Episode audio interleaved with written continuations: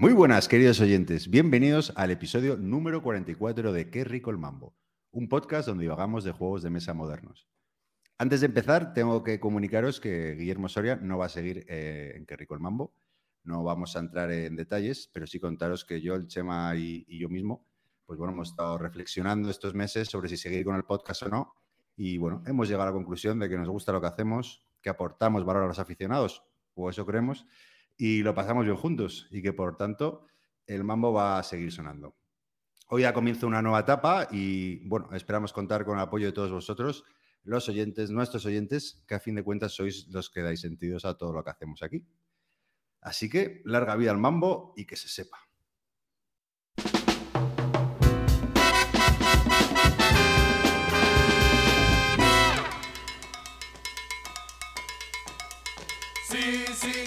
Si do, re, do, si, do, do, la, do, re, mi, re, do, si, re, do, si, la, sol, si, la.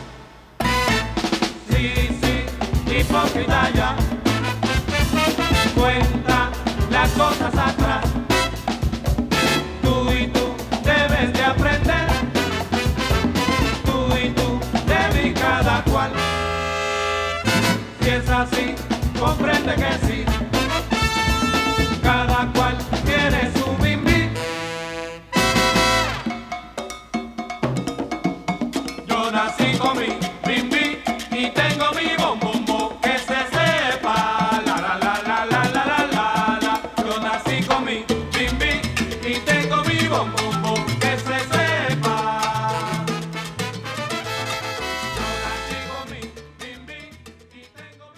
Se sepa. Y hoy, como siempre, me acompaña mi querida Yolanda Hola, hola. y mi querido Chema Pamundi. Hola, ¿qué tal? Eh, Bueno, bueno, menudo verano largo, ¿eh? Eh, Y Gonzalo Maldonado, por favor, alias Gaceto, que nunca te presentamos, tío. Ya, yo creo que nadie sabe mi nombre ni mi familia. Yo me acabo de enterar que es Maldonado el apellido. O sea, Bueno, pues un dato Un dato, que hemos dato aportado ahí. Pero vamos, Gaceto, Gaceto. sí. Bueno, yo cuéntanos porque lo tuyo tiene delito. Llevas, eh, ¿Qué ha has vuelto a los 12 años en, en los que teníamos mm, veranos de 7 meses eh, de, de duración. Pues sí. Sí, sí, ¿Sigues he con el tenido un verano moreno? muy. No, no, no, tú ves, ya, ya lo he ido perdiendo, pero la verdad es que he tenido un verano muy largo, eh, por primera vez en muchísimos años, la verdad. Y, mm, y muy bien, jugando a cositas y, y centrándome en algo que me ha gustado mucho centrarme, ya os contaré. Ojo, ojo exclusiva. ¿Y tú, Cheva, qué tal? Diseñando, diseñando juegos y tal. Sí. o- sí, sí, sin parar, yo diseñando, vamos, como un loco. Sí, sí, en Debir me están, me persiguen porque no, no les contesto los emails desde hace algunas semanas. Porque no Eh. estoy haciendo ni el huevo. O sea, ¿Qué- pe- ¿Pero qué proyecto, qué proyecto tienes por ahí? Que te- tengo un suplente de Fan Hunter que voy un año tarde para variar. Y luego Uno también nada me más. Es una estrategia de Yo marketing. creo que- para Yo creo que más, yo creo que más. Aún, aún, estoy en, aún estoy en plazos. Un año de retraso para mí es, es otro día en la oficina. Y luego también me propusieron hacer un wargame de la batalla de Montjuic y tal, que bueno, me lo, me, me lo empiezo a plantear como la gran obra de mi jubilación, porque a este paso. Bueno, eh, que por cierto, no te queda poco, que fue tu cumple hace, hace, poco tu Sí. cumple, ¿no? No Sí, falta sí. mucho para tu jubilación, así que que No, no. Yo, de hecho, de. Mi madre a los 56 decidió que dejaba de cumplir años. Y entonces yo le dije, bueno, cuando te pase por delante te aviso porque no hagamos el ridículo. O sea, esto lo Pero no podemos es- man- ma- la charada se puede mantener eh, hasta cierto punto solo. Pero tío, yo- pero, yo eh, pensaba de verdad que era broma, ¿eh? Lo de la edad, pero bueno, No, se no. conserva bien el tío, ¿eh? Sí, sí, sí. Ya, ya nos contarás el secreto. ¿Pero cuántos? ¿Que son 56? No, hombre, no. 58, ¿no? Sí, hombre, No- sí, no puso- 78. 71, no. Papá. Sí. No, no, no, 54. Ah, eso pues sí. 54. 54, es verdad, eso, es eso, eso. Oye, pues muy bien, ¿eh? No, vamos, Vamos. firmo, ¿eh? Firmo, ¿eh, Te he Chema? puesto Mucho cuatro vértigo, ¿eh? años. 54. Con ese pelucón ahí, sin entradas. Sí, eh, sí, en la pelazo, cabeza. pelazo, pantén. El gato no, no, acostado. vamos. Firmo, firmo. Muy bien te mantienes. Esas, esas clases de yoga por la mañana y, y salir a Sin correr. lesiones aparentes. Porque tú haces deporte, chaval, ¿no? Eh, o no. No. No, no, no, no. no hace- bueno, lo estábamos hablando fuera de micro. Yo lo, lo último que hice de deporte es que jugábamos en Games Workshop, jugábamos partidos de fútbol, eh, los de central contra los de tiendas. Y en uno de los partidos intenté hacer una volea rollo, rollo Zidane. Y bueno, de- poco se me sale la pierna y salí del, del campo cojeando diciendo, bueno, ya le he dado al fútbol todo lo que le tenía que dar, eh, ahí os quedáis. Y me fui directo para casa. o sea, no, no. Qué pena que no haya vídeo de eso. Ese sería tu gran vídeo tocho. bueno, ¿y qué tal? ¿Habéis jugado mucho en veranito o no? Sí, he jugado mucho A ver. y he comprado muy poco. hmm, Ojo. Sí, sí, yo, Yo o he sea, el jugado- otro día yo no había caído en el asunto, pero el último juego que me compré, me lo compré hace un mes y porque me lo tenían guardado en Gigamesh desde hacía mucho tiempo, pero antes de ese igual ha- hacía dos meses que no me había comprado nada, o sea, estoy muy, muy apático con esto. ¿Tú, Mm. Joel, has comprado Yo, yo he jugado, yo he jugado algo más de lo que estaba jugando antes del verano. Tampoco es que haya jugado muchísimo, pero bueno, bien. Y no había comprado absolutamente nada en, en los meses de verano hasta que llegó septiembre. Y de repente ahora en septiembre me he vuelto loquísima y he comprado un montón de juegos. También he viajado, tú sabes, las- cuando viajas haces visitas a tiendas de juegos. Si no ves Mm. nada allí, pues dices, joder, ya tenía la cosa de quererme comprar algo y aunque no te hayas comprado nada en el sitio, pues vuelves con las ganas de gastar. Y yo creo que ha sido un poco eso, ¿sabes? Y se han juntado ahí varias cosas y, y- y mal. He roto toda la buena racha que llevaba de verano sin comprar, que estuve casi dos meses y pico, tres, ¿eh? sin, sin comprar. Bueno, es que ¿Eh? también la, la época del año, es, es- digo que hay mucha mandanga por ahí, ¿eh? Hay mucha novedad, mucho tal, que es la época, bueno, como la época más alta de novedades y donde se presentan muchos juegos, la feria de Essen a la vuelta de la esquina, ¿no? Y Gen Sí. Que fue, que fue, aunque bueno, tampoco somos muy nosotros de esclavo de la novedad, pero, pero vamos, que sí, sí, hay mandanga. Yo también he comprado muy poquito. Me llegó el Nemesis Lockdown de Kickstarter, ya solo me quedan ocho por llegar, después de Oh. cuatro años, tres. Ya va bajando, va bajando eh, los Kickstarter, que tenía una lista de 20 juegos por llegar que no llegaban nunca. Y mira, me llegó el. Nemesis Lockdown, que lo, lo jugamos el sábado con Chema y con Calvo Espósito. Y qué bien. Sí, sí, a ver qué tal sale, tengo ganas. Y luego me compré el Atlantic Chase, yo lo encontré. Bueno, ¿y qué? ¿Lo has vendido ya o no? No, no, no, no. Lo, lo probé en modo solitario. Además, tenías tu Sí. razón que, que, que hay un librito así que te va explicando. Joder, es que son seis libros de reglas y yo qué he hecho y tal. Y me dio pánico, pánico en de disco. Y, y le empecé a leer ahí, o sea, poco a poco y con un vídeo y tal. Me, me di un vídeo de, de Juan Luis, yo creo, de Farfax, que, me ayudó un poco a Sí, entrar. y bueno, tiene muy buen vídeo. el, el único problema que me jugué un par de partidas, así que, eh, de, ¿no? Porque cómo aprender a jugar y ya se me ha olvidado todo. Si Estás todavía con el tutorial, ¿no? Sí, sí, sí, jugué dos, dos, dos misioncitas del tutorial y, y- y, bueno, la verdad que tenía muy buena pinta. O sea, me gustó, me pareció así original y, diferente ¿no? Sí, está muy bien porque te introduce en el juego muy poquito a poco y lo que siempre he dicho, que desde el minuto uno tú puedes poner el tablero y empezar con el, el escenario 1 porque te va diciendo paso a paso qué es lo que tienes que hacer. O sea que tampoco es- está ba- bastante guiado y ya luego a medida que vas eh, avanzando en, lo, en el tutorial, pues, pues se va complicando la cosa hasta cubrir prácticamente todas las reglas. Así que está muy bien. Sí, sí.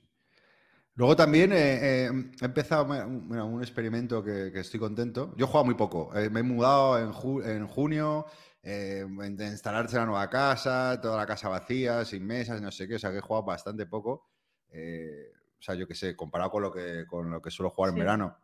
He perdido mi patio. Estoy muy triste. que, que era, que era, claro, ahí jugaba todos los días ahí con una mesa grande, ahí con cervecita. Se, se me la conoce. Pero bueno, a ver, a ver si. eh, mi casa ahora es de invierno, así que ahora eh, invitaré a la gente a jugar en invierno. y, y el que probé. mm, Bueno, con una- un amigo de toda la vida que, eh, que ha jugado toda la vida, pero es muy poco jugón porque tiene tres hijos, entonces quedamos a jugar una vez al mes, a lo, a lo que sea y, y tal, ¿no? Mm. y, y han perdido también un poco callo de, de pillar juegos, o sea, juegos de- Entonces eh, le, le llevé el, el Command and Colors Ancients que, que, Mm. bueno, aquí hemos hablado largo y tendido. Ujú. Y yo voy a hacer el experimento a ver si le, si le engancho y, y consigo hacer la campaña. O por lo menos, yo que sé, que no se quede en tres partidas y al rincón del olvido. Y así que, y nada, he empezado con él y le, le gustó mucho, le entró muy bien, lo, lo- o sea, vamos, que lo pilló rápido, que no le costó mucho. Y, y Sí. así que muy guay, la verdad que estoy encantado porque, porque esos juegos siempre me dan cargo de conciencia, los estos de la serie Command Color, de, como tienen tantos escenarios que yo, mierda, Sí. tengo que jugar Pues sí. cinco o seis para amortizarlo o para, o para yo que sé, sentir que lo juego. Así que nada, muy contento con el Ancient. A mí me ha pasado, a mí me ha pasado un poco igual lo que os comentaba. Me he centrado este verano, dije, eh, quiero jugar el SPQR, eh, intentar aprenderlo, jugarlo y tal. Me puse con él y, y nada, no, no, e- eso no, no prosperó Pero para perdona, yo creo que ese, este no es, perdona que te interrumpa, pero no es el podcast de, de álgebra, estás en el de juegos de mesa, no sé si te has equivocado. Qué pavo eres. explica, explica qué es eso de SPQR. cada- SPQR es un juego eh, de simulación de las batallas de la antigüedad, las batallas clásicas romanas. Y lo que pasa es que es un juego muy simulacionista y bueno, pues que me puse a jugar con él y además con un tutorial de Agustí Barrio al lado eh, por vídeo. Y ¿En solitario es, perdona? pro- No, no, se puede, es de dos, pero se puede jugar en solitario muy bien porque no hay información oculta. Y es un juego que es demasiado procedimental y eh, tiene muchísimas fases y es muy engorroso. O sea, antes de la batalla tienes un paso, eh, durante la batalla no sé cuántos pasos, después de la batalla otro, y luego si tú ves los mapas son, nada, un, folio eh, crudo con, con los hexágonos puestos encima y, ya está. O sea, no tienen absolutamente nada. Muy espartano todo. Entonces se ve que es un juegazo y fue una experiencia tal probarlo, pero que no es un juego que yo... O sea, para el verano no era, desde luego. O sea, eso era como un bocadillo de polvorones. O sea, que no, no podía jugar eso en verano.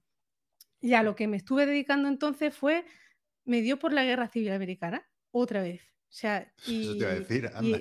sí, no, pero aquel, o sea, por, por aquella época, o sea, cuando jugué, mm, es verdad que jugué unas cuantas partidas, pero todo era con gente que ya sabía jugar y yo iba a rebufo. O sea, como había siempre alguien que supiera las reglas, pues yo estaba en la partida súper perdida.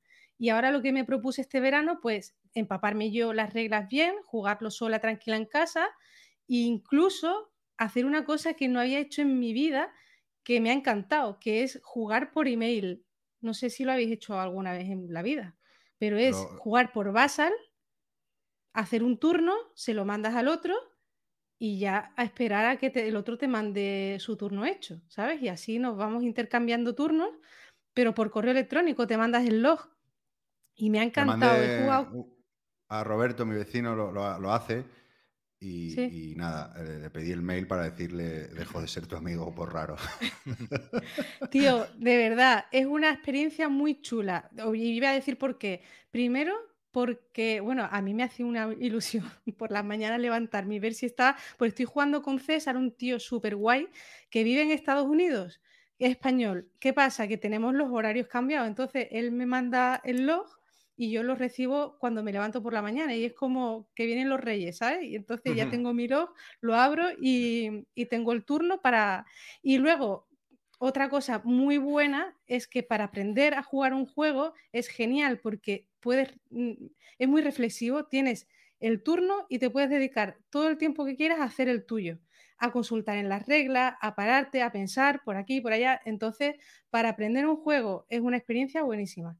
Pero Yo si no antes ni- de esto, antes de esto pensaba de verdad, ¿eh? impensable, o sea, me parecía algo súper arcaico y digo, pero me animó este chico y, y, joder, así, de verdad que un éxito, me ha encantado la experiencia, ¿eh? Y he aprendido a jugar grandes campañas que ya, bueno, ayer estuve enseñándoselo aquí en Cádiz eh, a, unos cuantos, o sea, ya me he atrevido hasta enseñar yo eh, grandes campañas.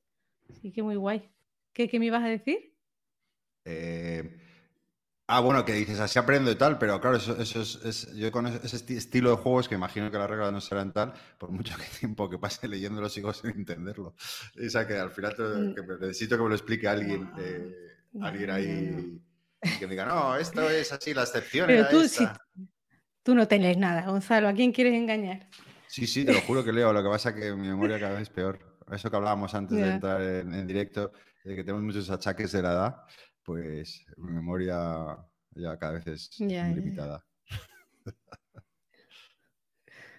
Seba, que estás muy callado, cuéntanos algo, alguna anécdota del verano. Eh, pues yo, es- yo he jugado mucho, he jugado mucho eh, juegos de amigos que han traído a casa sobre todo, pero bueno, por ejemplo, he probado el croquinol, que era una asignatura pendiente, me lo pasé muy bien, me gustó mucho, realmente es, es un vicio, aparte improvisamos, éramos tres, improvisamos una especie de sistema de tú contra mí, luego el que pierda sale, entra otro y tal, y vamos haciendo puntos y fue muy divertido. No creo que me gastase los, los 300 o 400 pavos que piden por un croquinol más o menos bueno, porque habiendo dos ¿Cuánto, colegas que lo tienen, bueno, en- hay unos de no me acuerdo qué marca es, que los hacen aquí en España, que valen 250 y que están bastante bien, dicen. Pero por lo que me estaban contando, si quieres uno de calidad y lo que estuve viendo en Amazon y en sitios, están por los 400, 500 euros ya, ¿eh? Un croquinol, tío. un croquinol bueno. Sí, han sí. subido, han subido Entonces, mucho. a mí ya, o sea, se me va un poco de presupuesto. Es verdad que es un juego que seguramente lo amortizas mucho, porque lo puedes jugar con todo el mundo. imagínate ahí con unas cervecitas con amigos, tal. Y Sí, aparte, sí. con el precio al que están lo de los, los precios de los juegos ya es un disparate tremendo. Entonces, claro, si te sale un Eurogame eh, como Lacrimosa o cosas así, ya te sale por casi 80 pavos, pues dices, oye, me ahorro dos o tres y me da para el croquinol, ¿sabes? O sea. Pero bueno, que O sea- me pareció, me pareció muy chulo. Sí, ¿no? Hablando de los precios, ahí que justo eh, eh, estamos ahí en un chat con Joel, el, el, eh, el Obsession 170. Yo- yo En recuerdo- inglés. en- ah, en inglés, ah, ni siquiera es en español. Sí, sí, bueno, lo saca. mal- maldito lo va a sacar, pero jugamos una, eh, lo, lo tenían puesto a ese precio en inglés. Es Yo que no el pavo, en- el, el dueño de la editorial es un flipado. Eh, porque le contacté hace siglos. pero Yo fui backer de eh, hace años de este juego, ¿no? Y, y era por curiosidad. Y, y claro, bueno, ha evolucionado mucho, pero claro, es que este juego salió hace muchos años. Y el tío, claro, exigía que tenías que sacar todo el pack. Y Hmm. si no, no lo licenciaba. Pero claro, una pasta, tío, o sea, un, casi es que es un Eurogame normal, digo, de componentes esto, pero es que el base son solo 100 pavos. Bueno, No sé, no sé si el- está... el que este, y luego lo hablaré un poco más en detalle de la expansión, pero el Path of Light and Shadow, el, Sem- el Senda de Luz y Sombra, que lo saca de Beer, el juego base cuesta creo que 75 pavos y la expansión 36 o, 30 o una cosa así. O sea, o sea, te vas para casa con 110 euros menos y es un juego que está muy bien, es muy espectacular de presentación, pero realmente podrían haberlo hecho un poquito más modesto. Tiene unas torres de plástico que no hacen demasiada falta y, y ahí estás pagando sobreprecio, por, estás pagando una producción exagerada que no haría falta. Mira, no, me alegra que digas eso de, de- bueno, como que ahora quedando un poco metido en ese mundillo, es horrible lo de los precios, ¿eh? Es que te cuesta todo Mm. hasta, pero espantoso. O sea, Por cierto, Eh, Gonzalo, qué bien, qué bien resiste ¿eh? La campaña. ah, sí, sí. que- De que verdad, enhorabuena, tío. Lle- Llegó antes, o sea, es eso donde se ha visto, que te llegue el juego antes de lo que habíais dicho. Bueno, O porque sea, eh, eh, eh, así, así estaba que no damos ni un reward a los pobres mecenas. Porque es que, es que Eso sí, eh, eso sí, es verdad. Claro, claro, éramos un poco austeros, pero claro, era para llegar a tiempo, porque es que todo, es, todo eso es horrible. ¿eh? Lo de- el- en el shipping hemos palmapasta y mira que, que no era barato el shipping que pusimos para los españoles, sí, porque, porque eh, era más, más fácil, pero para afuera es espantoso. Que si de repente eh, el americano que, ah, no, pero la tasa COVID, y yo, ¿cómo que tasa COVID? Pero si esto no nos han informado nada. Pues sí, sí, es un euro y medio más por copia. Yo, ¿cómo? Eh, O sea, Joder. es acojonante, es todo así, todo es, es un horror. Entonces, eh, lo de los precios, eh, ya sé que a la gente le cuesta entenderlo, pero. mm, O sea, por eso me gusta el punto de vista Sí, Chema, que, que dices, pues, oye, baja la calidad a lo mejor, o quita lo innecesario, Mm. lo superfluo, y así puedes tener un, un este más esto, pero, pero es espantoso lo del, tema de, de cómo está todo. O sea, de. Se está, de- se está in- disparando muchísimo. Mm. Lo único bueno, mira, creo que ahora que tenemos que. eh, Creo que lo de China, que al final es donde mejor trabajan, por mi experiencia, y que, y que envían ahora juegos a. O sea, digo que los envíos están bajando un poco, eso sí lo puedo decir. Entonces, Ah, bueno, bueno. eso ayuda también, sí, por lo menos que el traértelos que no te cueste tan caro. Eh, eh, bueno, tampoco tengo mucha experiencia en eso, pero por lo que he visto en el- un segundo juego que me tiran tra- que traer está un poquito más ajustado a tal, Es que sí, ahora yo incluso cuando veo un juego que vuelve a tamaños de caja pequeña y tal, y que lo abres y, y está contenido a nivel de componentes, me hace incluso más gracia. O sea, uno de los juegos que probado este verano, que ya cuando le haya hecho más partidas ya lo reseñaré, que se llama Pagan, que es un juego asimétrico de cartas. eh, y viene en una cajita mm, un poquito más pequeña que las cajas estándar estas cuadradas y un poquito más finita y viene lleno de material dentro, pero un material que está muy contenido a nivel de producción, o sea, unos tableritos de cartón, un montón de cartas, ¿sabes? No han metido mm, plástico por meter y tal. Y claro, mm, es un juego que sale por treinta y pocos euros y, y casi parece una rareza hoy en día, ¿sabes? Comprarte un juego que tenga tanta matraca y que al mismo tiempo a nivel de producción esté contenido y que no te cueste 50 o 60 pavos. O sea, yo ahora eso lo valoro muchísimo. Yo en, eh, en ese, en eso los Reyes creo que, y hay que reconocérselo, es Looping Games, ¿no? Con su serie de los 1900 y tal, que te ofrecen ahí un jueguito por, por 20 pavos. Es alucinante si lo compras eh, a tiempo. De hecho, y, Sí. y te viene una cajita súper compacta, súper cargada y mira, eh, Mm. eh, eh, joder, sabes que dices que luego el juego pues te podrá gustar más o menos o no, pero, pero la verdad que está muy, muy, El- muy, muy logrado el precio.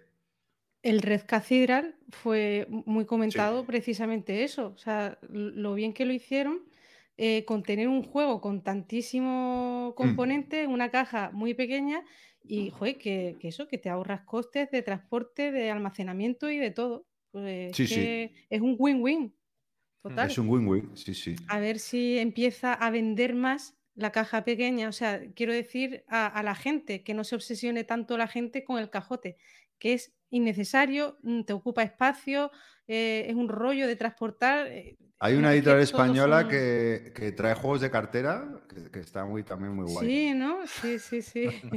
no lo hacen mal esos chavales. Para- para- para que Oye. Pues hablando de juegos pequeñitos, eh, Dra- eh, Dracoideas. Tío, eh, me he estado fijando, porque he entrado hoy, no sé por qué, me ha venido un correo de ellos y, y tienen un montón de juegos así con una línea de... Son juegos, wargames pequeñitos. No sé si Sí, lo has visto, Gonzalo, ¿te, te ha Sí, llegado a ti?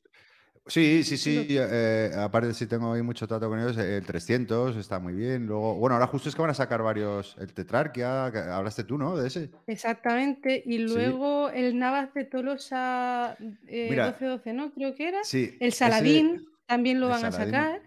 Pues el Navas de Tolosa, me lo- eh, el autor, que es un, no me acuerdo el nombre, pero un chico encantador, nos lo presentó a nosotros y, y la verdad que estaba guay el este. Lo que pasa que, pues bueno, no, no podemos sa- sacar todo lo que... Todo, y- y me, me pareció, claro, me pareció muy curioso.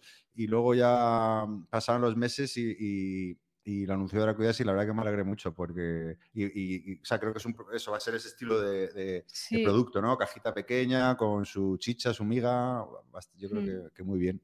Vamos, y además súper bonito. Y he estado viendo las fotos esta mañana y vamos, súper estético el juego. Saladín me apetece también probarlo. mm, también me han hablado muy bien de él. Otro juego así súper contenido, muy bonito. O sea que a mí me gusta mucho esta línea de juegos que están sacando últimamente. Que eso, que, que- que tampoco muchas veces necesitas más, ¿sabes? Y Mm. bien de precio. Para, no, bueno, sobre todo en el contexto en el que vivimos. Si, si- digo, ¿no? Que, que- que- que- que es un poco incierto todo, el futuro y todo, pues mira, siempre hay alternativas para, para todos los bolsillos. Pues sí. Luego, ya, ya volveremos en tiempos de bonanza a despilfarrar. De todas maneras, yo para compensar todo lo que acabo de Ahí, decir y ahí, entrar ahí, vez vamos.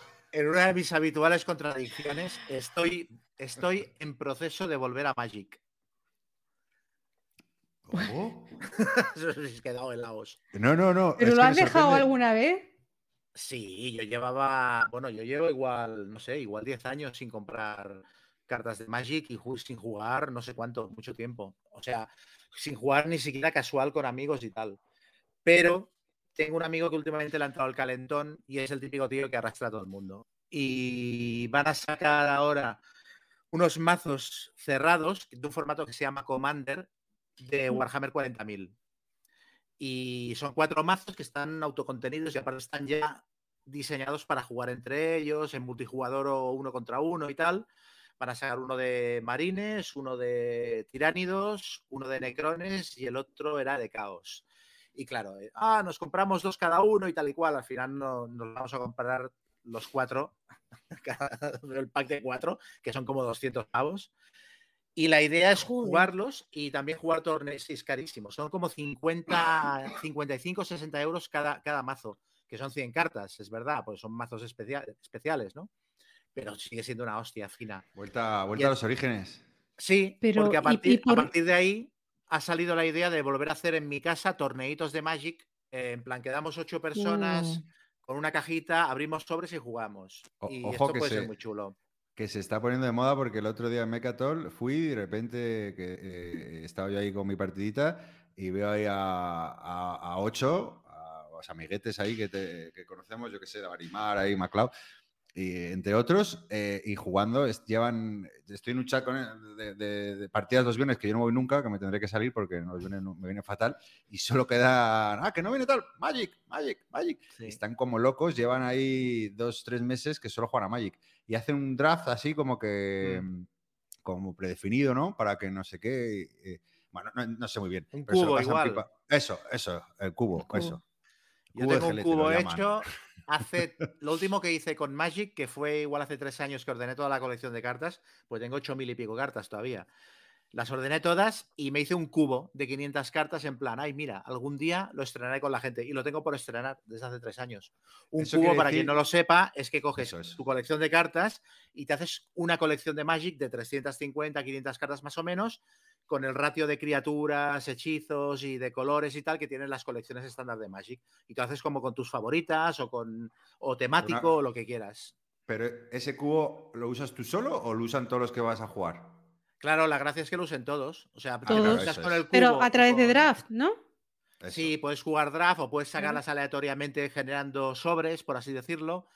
Y con ese cubo juegan 6, 8 personas y es- juegas con recursos limitados, que siempre es muy divertido y tal.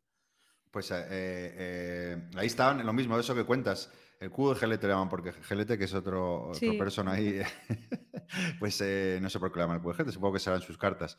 Y se tiran horas ahí y van cambiando, claro, entre Sí. eh, jugadores y tal. Oye, Yo es que lo que, lo que comentaba con este colega es que yo, o sea, yo he dejado de jugar a Magic, pero yo seré jugador de Magic toda la vida. O sea, a mí me sigue encantando y no tengo una mala palabra que decir. Lo que yo ya no volvería a hacer es volver al circuito de torneos y lo que no volvería a hacer es comprar sobres al tuntún para coleccionar cartas. Esto no me interesa, porque ahí es donde está el gasto. Pero comprar en plan entre ocho personas una cajita para jugar con los sobres y tal, esto me parece guay. Y lo del cubo es hacer esto sin gastar dinero encima. Puedes dentro de un año apuntar el, el- el gasto. Sí, a- además- 22. ¿cuál- ¿qué precio has dicho que, que cuesta? ¿Ochenta y tantos? Los mazos estos de, de Warhammer 40.000 cuestan 55-60 euros cada uno. Y son cuatro mazos. Si quieres la cole completa son 240 euros. ¿Y por 200, qué? ¿Por tan- 240? tan car- Porque normalmente, o sea, no cuestan ese dineral lo- los mazos, ¿no? No, pero son como mazos premium. Llevan 100 cartas en lugar de 60. Llevan con bien, con- creo que con una cajita o una latita metálica para guardarlas. Son, Ah, vale, vale. son ediciones limitadas que cuando se agoten no se volverán a sacar, ¿sabes? Aparte con Ya, dibujos ya, de. Warhammer 40.000, las 100 cartas, bueno, menos las tierras básicas, todas las cartas tienen ilustraciones diferentes. Claro. Vamos, que has un- vuelto a caer. Es un objeto de coleccionista. Oye, eh, y has dicho que tenías seis mil y pico cartas. Eso debe valer una pasta, ¿no? ¿Has calculado 8.000, alguna vez 8.000. 8.000. ocho- 8.000 y 8.000 pico. cartas o 8.000 euros? 8.000 cartas. No, tengo mucha morralla, ¿eh? O sea, ¿Pero cuánto, va- cuánto valdría eso? no tengo ni idea. Mira, tengo un colega que se ha ofrecido a, a tasármelas porque maneja bastante de compra-venta y tal, porque muchas las tengo y, y no voy a hacer nada con ellas. Pero dijéramos que de las 8.000, que cartas que valgan dinero debo tener eh, 200. El resto es, es filfa. Porque cuando compras a cuando compras sobres al tuntún vas acumulando mierda en casa, que es un contento. o sea. Ah, o sea, no todas tienen un valor, o sea, eh, ni- aunque No. sea de, de un pavo, no. No, hay muchas cartas que no, te las cogen en ningún que lado. no, nada. Ah, nada. Eh, no, es vale, más, la- las regalan en las tiendas para enganchar a la gente. Ah, O sea, claro. tiene el- tú, vamos, la tienda de aquí de Cádiz, tú vas, dices, oye, que quiero probar el Magic, te regalan el mazo de inicio, un mazo de, de esas de cartas que no valen nada, y te meten en la droga. De esa De hecho, claro, claro. Eso me las está tierras recordando ahí la básicas- discoteca.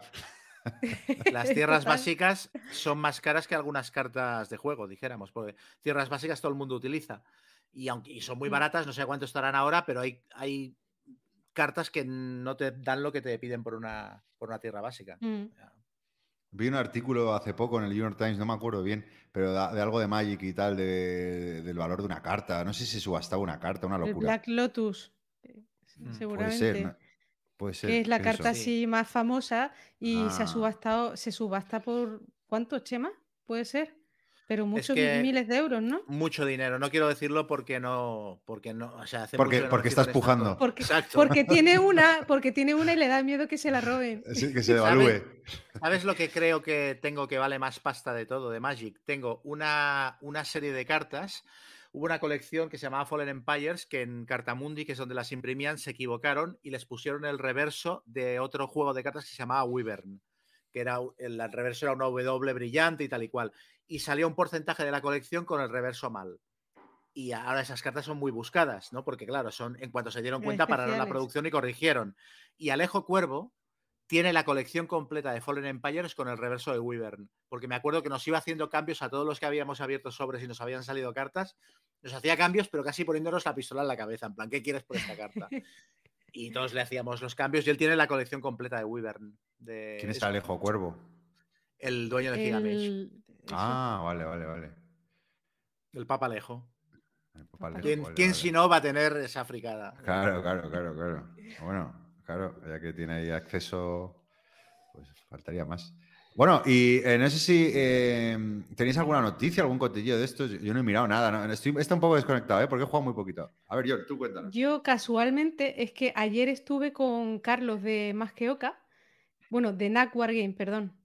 Y estuve en su casa, estuvimos jugando, bueno, el juego este de grandes campañas que se lo enseñé allí a los que vamos normalmente, vamos, solemos ir los miércoles. Y me comentó que antes de mm, Navidades van a salir ya unos cuantos juegos, tío. El Brotherhood and. Unity.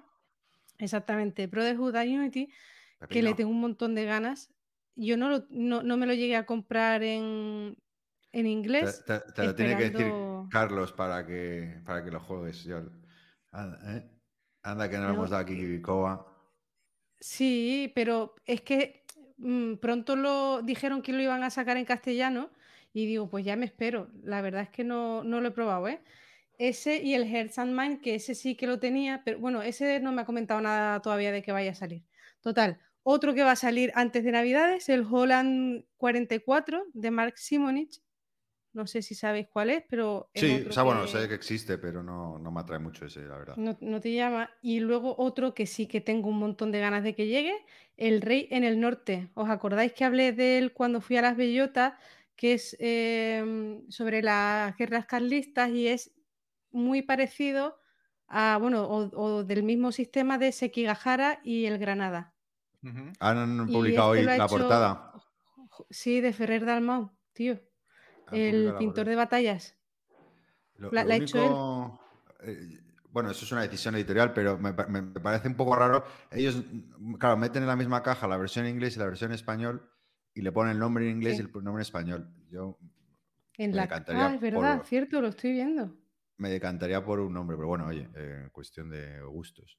Hmm. O en español o en inglés, Sí. pero queda un poco raro.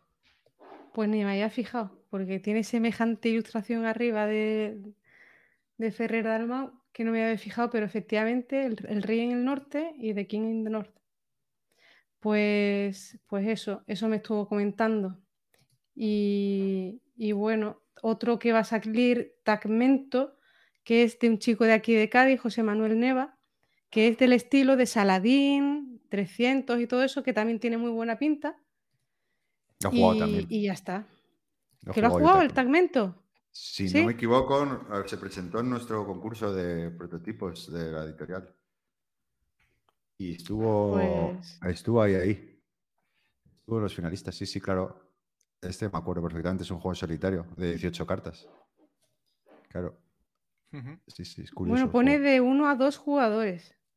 Ah, a lo mejor le ha dado una vuelta. A lo- a- sí, claro. puede ser.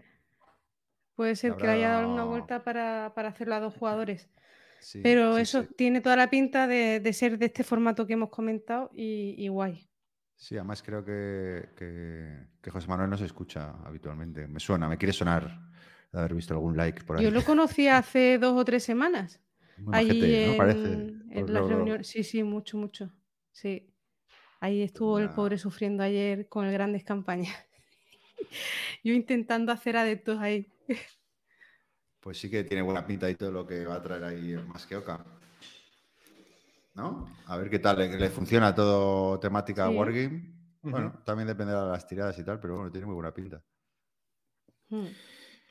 Yo he estado mirando noticias y eh, la verdad es que me ha costado encontrar y me ha costado encontrar cosas que más o menos me interesaran de, de lo que se iba a publicar. Y así que me llamaron la atención, bueno, una noticia que es de, o sea, hoy estamos a día 22 y me parece que esto va a estar activo hasta el 29 de septiembre o no sé si hasta fin de mes, que es que Gloomhaven, la edición digital para PC, está en descarga gratuita en la web de Epic Games.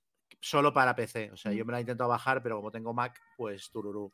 Mierda para mí. Lo mismo me ha pasado a mí. Hace un ratito eh, me lo he intentado descargar y nada. Yo pensaba que lo iban a poner gratuito el de Steam, que sí que es compatible en Steam, es compatible con Mac, pero no, Sí, desde la página sí. de Epic. Una pena. Pero bueno, quien tenga PC, pues oye tú, un, un además- de Gratelo está muy bien. Hasta el día 29 creo que era. Eso, del 22 al 29 de septiembre. Y luego también, bueno, va a salir otro Pandemic, el Pandemic de, de Star Wars, la amenaza fantasma, que la verdad es que no tiene mala pinta para ser un quizás la película que menos le interesa a la gente de toda la saga. No tiene mala pinta. Yo No pensé que ibas a. No, había visto de Madlico, que del mismo autor de Pandemic, eh, que justo va a sacar en- o ha salido ahora en Kickstarter un juego como que le da una vuelta de tuerca a las estas de Pandemic y es como un rollo ecológico. Y el juego, evidentemente, es caro porque es todo ecológico. Claro, maderita y no. Exacto, Cosas. es más, yo que sí, todo, todo, todo esto. Pues no, no lo había visto. Es que no me acuerdo el nombre, pero bueno, ahora miro. Luego Richard Garfield va a hacer otro, eh, el King, King, of, eh, King of Tokyo, King of New York, pues ahora sale King of Monster Island, que la particularidad que tiene es que va a ser cooperativo. O sea, hay un volcán en el que hay otro Kaiju todavía más bestia que el que llevan los jugadores y todos cooperan para, para cargárselo. Y bueno, puede, puede tener gracia. Yo el King of Tokyo lo jugué hace relativamente poco, un poquito antes del verano, creo, no lo había jugado nunca y la verdad es que me pareció muy chulo. Mm, muy loco, no, no tienes ningún control sobre nada y el rollo mm, juntarse entre todos para dar una paliza al que va ganando, eh, aún le da más caos al juego, pero me pareció muy divertido.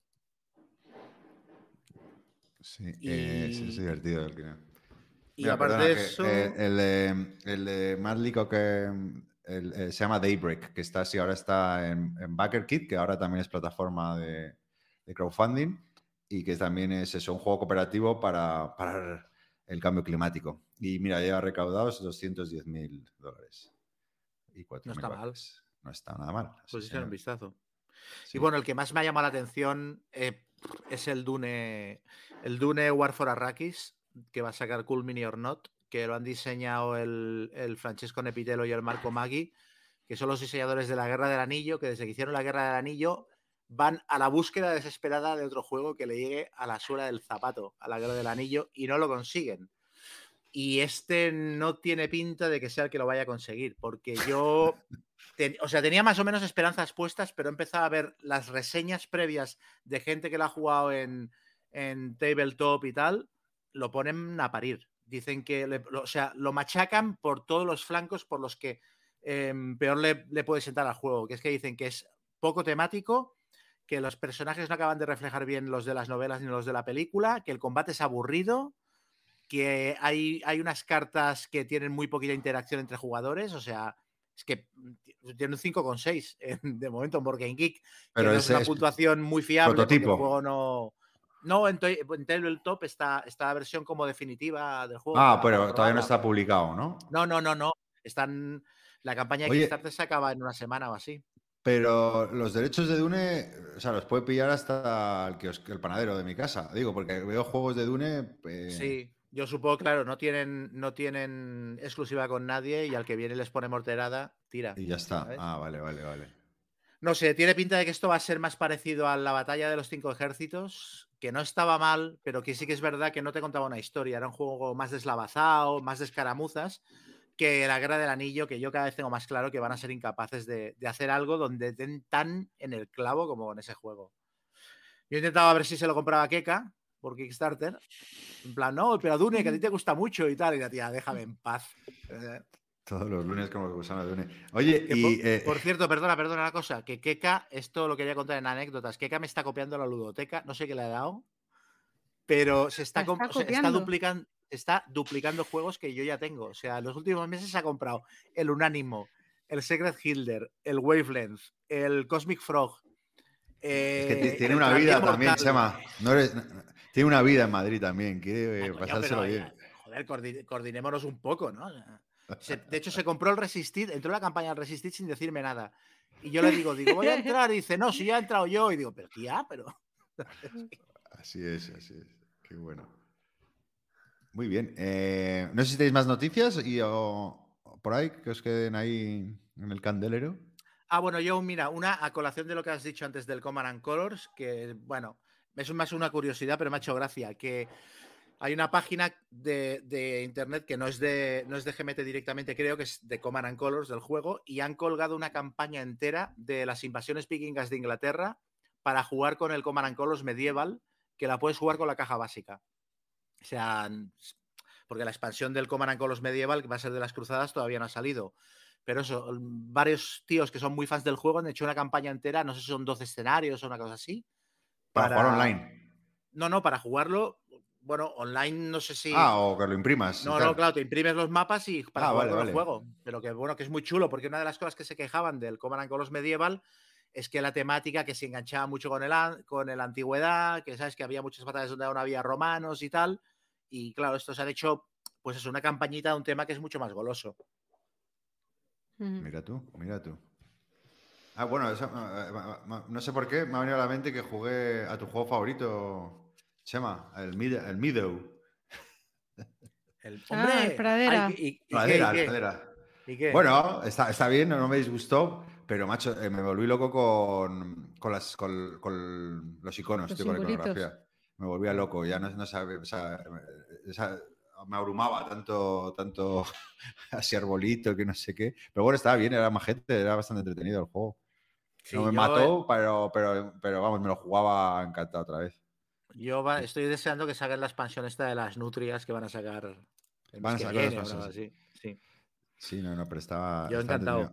De hecho, jugué Oye, con. por ju- ju- bueno, jugué, perdona, eh, con otro. Bueno, se lo compró eh, Roberto y un amigo suyo que estaba un poco escéptico en la partida y se acabó echando otra. Y yo me fui ya y, se- y jugó otra y, y sabemos que le enganchó. Y Gonzalo, te, no, no sé si me pareció vértelo en Twitter o algo. ¿Te llegaste a pillar la expansión de, del Viticulture? Sí, sí, sí. Lo, y era bastante escéptico, para, para serte sincero, cuando me leí las reglas. Y digo, bueno, eh, y luego me jugué, lo que pasa que también al principio del verano, y no me acuerdo más, pero, pero está guay porque le añade, si no recuerdo mal, le añade como un rollo. mm, O sea, tú vas jugando como diferentes escenarios. Bueno, lo juego en solitario. ¿eh? Sí, módulos. Sí. Y, entonces van cambiando las acciones, son como eh, acciones que van modificándose y que van añadiendo. Y luego tenía una cosa chula que era, mm, claro, que también las acciones las podías chetar con unas losetas y no sé qué. Pero bueno, lo, lo- lo voy a jugar más porque, porque fue una partida un poco para ver cómo iba y tal, y luego no lo, como no juego nada, no lo he vuelto a jugar. Pero ese sí que ya lo ese- reseñaré, mm. lo reseñaré a ver qué tal. Porque luego he leído. Sí, bueno, no he leído mucho. O sea, lo juego en solitario. Como es cooperativo, pues bueno, no sé si a, a dos, a ver si le engaño a alguien y lo juego también con alguien para ver qué tal funciona ahí. Muy bien. Bueno, pues sin más dilación, vamos a reseñar jueguitos. Vamos allá.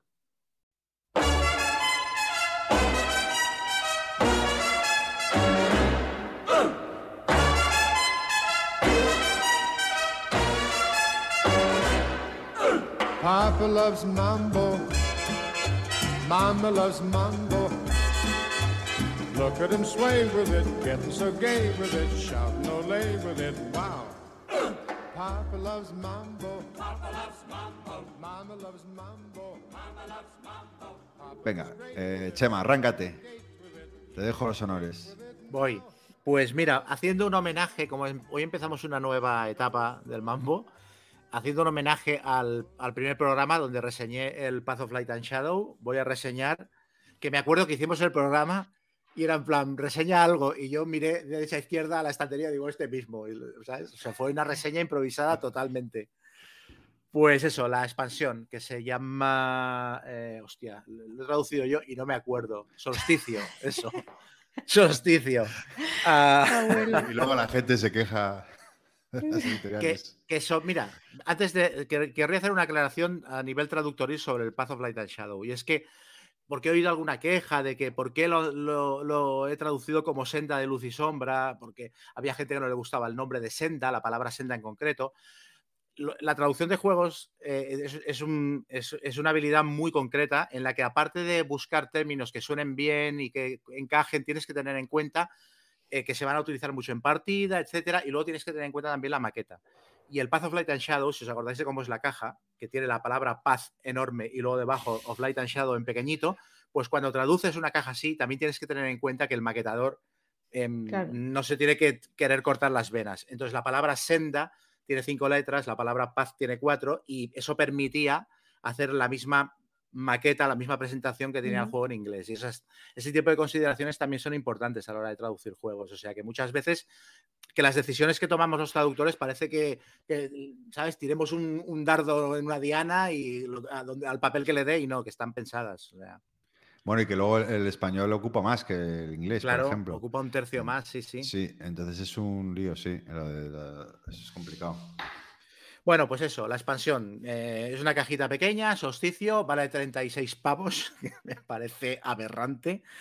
Eh, lleva mm, mm, básicamente un montón de cartas, un tablerito adicional y luego lleva también un, un, un plastiquete para guardar las miniaturas del juego original, más pequeñito que el del juego original, porque ya asumen que si quieres guardar la expansión dentro de la caja del juego grande no te va a caber el inserto original. Entonces tienes que tirar el inserto del juego y meterle de la expansión, que es una mierda como un piano. El inserto que viene en la expansión es una castaña de narices. Y de todas maneras, el juego con las cartas enfundadas no te cabe en la caja junto con la expansión. Hay que hacer encaje de bolillos. Pero bueno, lleva, trae un montón de matraca y casi todo lo que trae son como modulitos que tú puedes añadir al juego base para eh, agrandarlo por el, por el lugar por el que más te interese. Si te interesa que haya menos tortas o que haya más asimetría, etcétera. Entonces, de todos los módulos que lleva, ah, hay algunos que me gustan más que otros. No hay ninguno que me disguste. Me parecen todos chulos, pero sí que me parece que usarlos todos a la vez quizás hace que la experiencia del juego base se diluya un poco. Si os acordáis del juego, del Senda de Luz y Sombra, es un juego de, de construcción de mazos y tortas sobre tablero. Cada jugador lleva un noble y hay que, cons- hay que conseguir. eh, Yo no, no lo he jugado, el- pero recuerdo que te encantaba. O sea, que te Sí, a mí me flipa. A mí, a mí de juegos que mezclan construcción de mazos y, y tortas en tablero es quizás el que más me gusta. Pues eso, hay que conquistar el, reino y tener más puntos de victoria que los demás jugadores. Y los puntos de victoria los haces, pues eso, o bien conquistando territorios, o bien también con las cartas que compras para hacerte el mazo. Algunas de las cartas te dan puntos de victoria. Y entonces, a medida que vas inflando tu mazo, pues tu mazo se va haciendo más, más valioso. Y al final de la partida lo cuentas todo y el que tenga más puntos gana. Hay cuatro fases de puntuación, como cuatro años, y al final de cada año se cuentan puntos de victoria.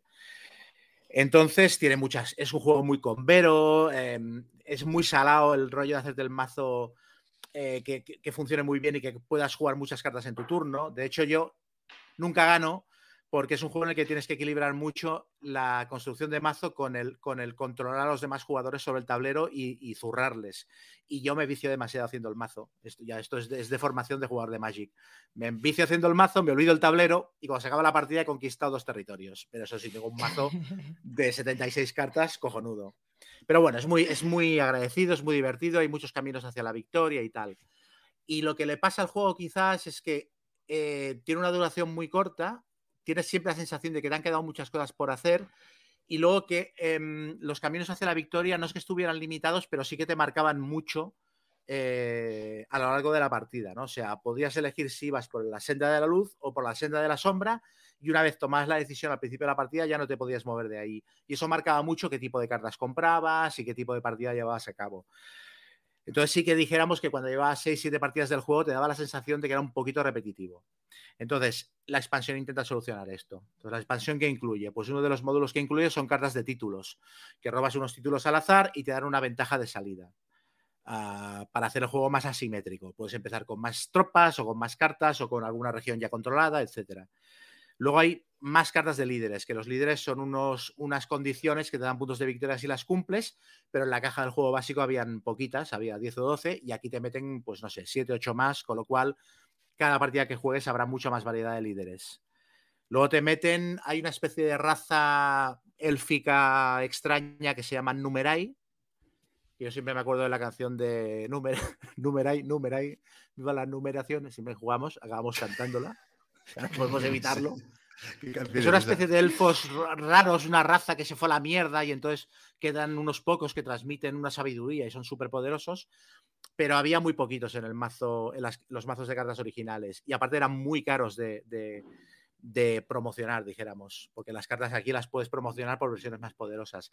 Ya he metido unos numerai que son más baratitos, son un poquito peores, pero son más fáciles de promocionar y entonces pues dan mucho más juego a la hora de mover el mazo. Esto es bastante guapo. Y luego, aparte de esto, han metido un tablerito adicional que tiene solo dos regiones, es como una isla de una, de una civilización perdida y tal, que puedes ir en barco a través de cualquier región que tenga puerto, puedes desembarcar allí, y allí hay un mazo de cartas específico que te da cartas de otras dos razas distintas, que aparte comban entre sí muchísimo, y luego te dan reliquias. Eh, hay unos contadores de reliquias que a medida que vas explorando esas regiones vas robando y las reliquias son otro mazo de cartas que te dan ventajas de usar y tirar. Una ventaja que la juegas una vez y descartas la carta, pero que son muy bestias porque las mantienes en secreto hasta el momento de jugarlas y eso te permite combar todavía más cartas o pegar mucho más en un combate, etcétera.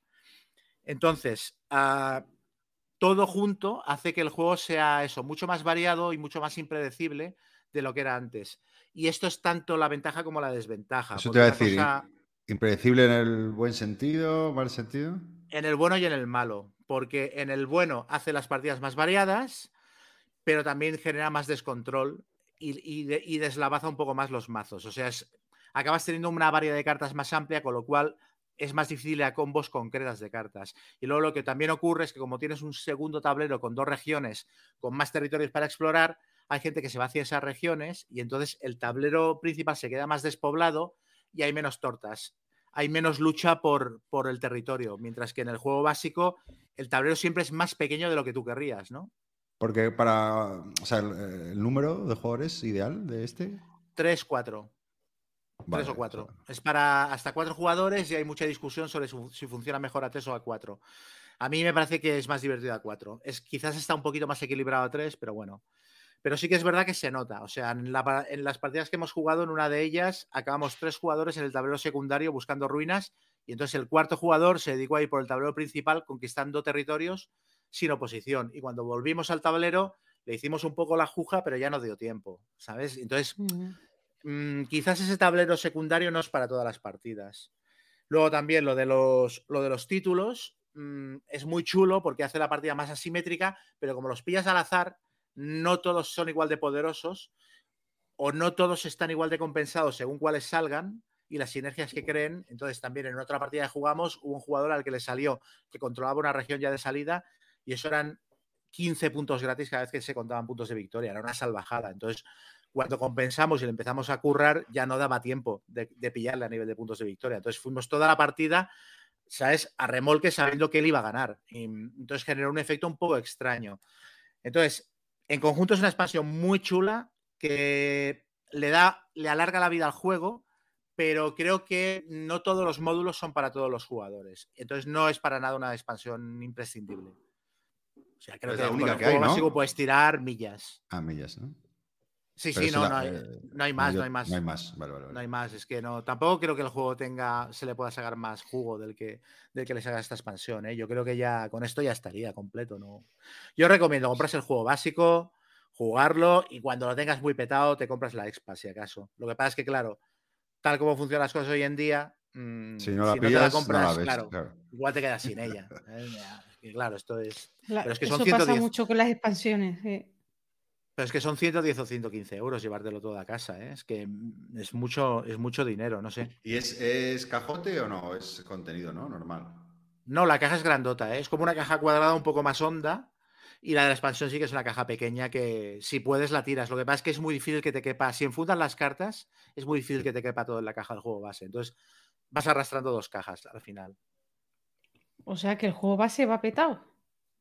El juego base va- lleva mucha, mucha matraca. Es que los dados son enormes, lleva unos torreones de plástico muy grandes. O sea, el juego base lleva mucha, mucha historia. ¿eh? O sea. Que también os digo una cosa, ¿eh? Yo, el rollo este de las expansiones imprescindibles, cuando te dicen, no, el juego con la, la exp- la expansión imprescindible, por la expansión completa el juego. A mí esto me toca un poco las narices también, ¿eh? Porque, o sea, el, el Senda de Luz y Sombra es bueno el básico por sí mismo. Y los juegos Ujú. tendrían que funcionar por sí mismos. Esto de tenerte que comprar la expansión para que te lo arregle, o sea, lo del Arnak, no, no. La expansión, ya verás, si no te, si no te gustó mucho, la expansión mejora mucho, coño. Pues claro, pero es bueno que, claro, es el, el Arnak es que necesita de todo para que sea divertido. Diferente.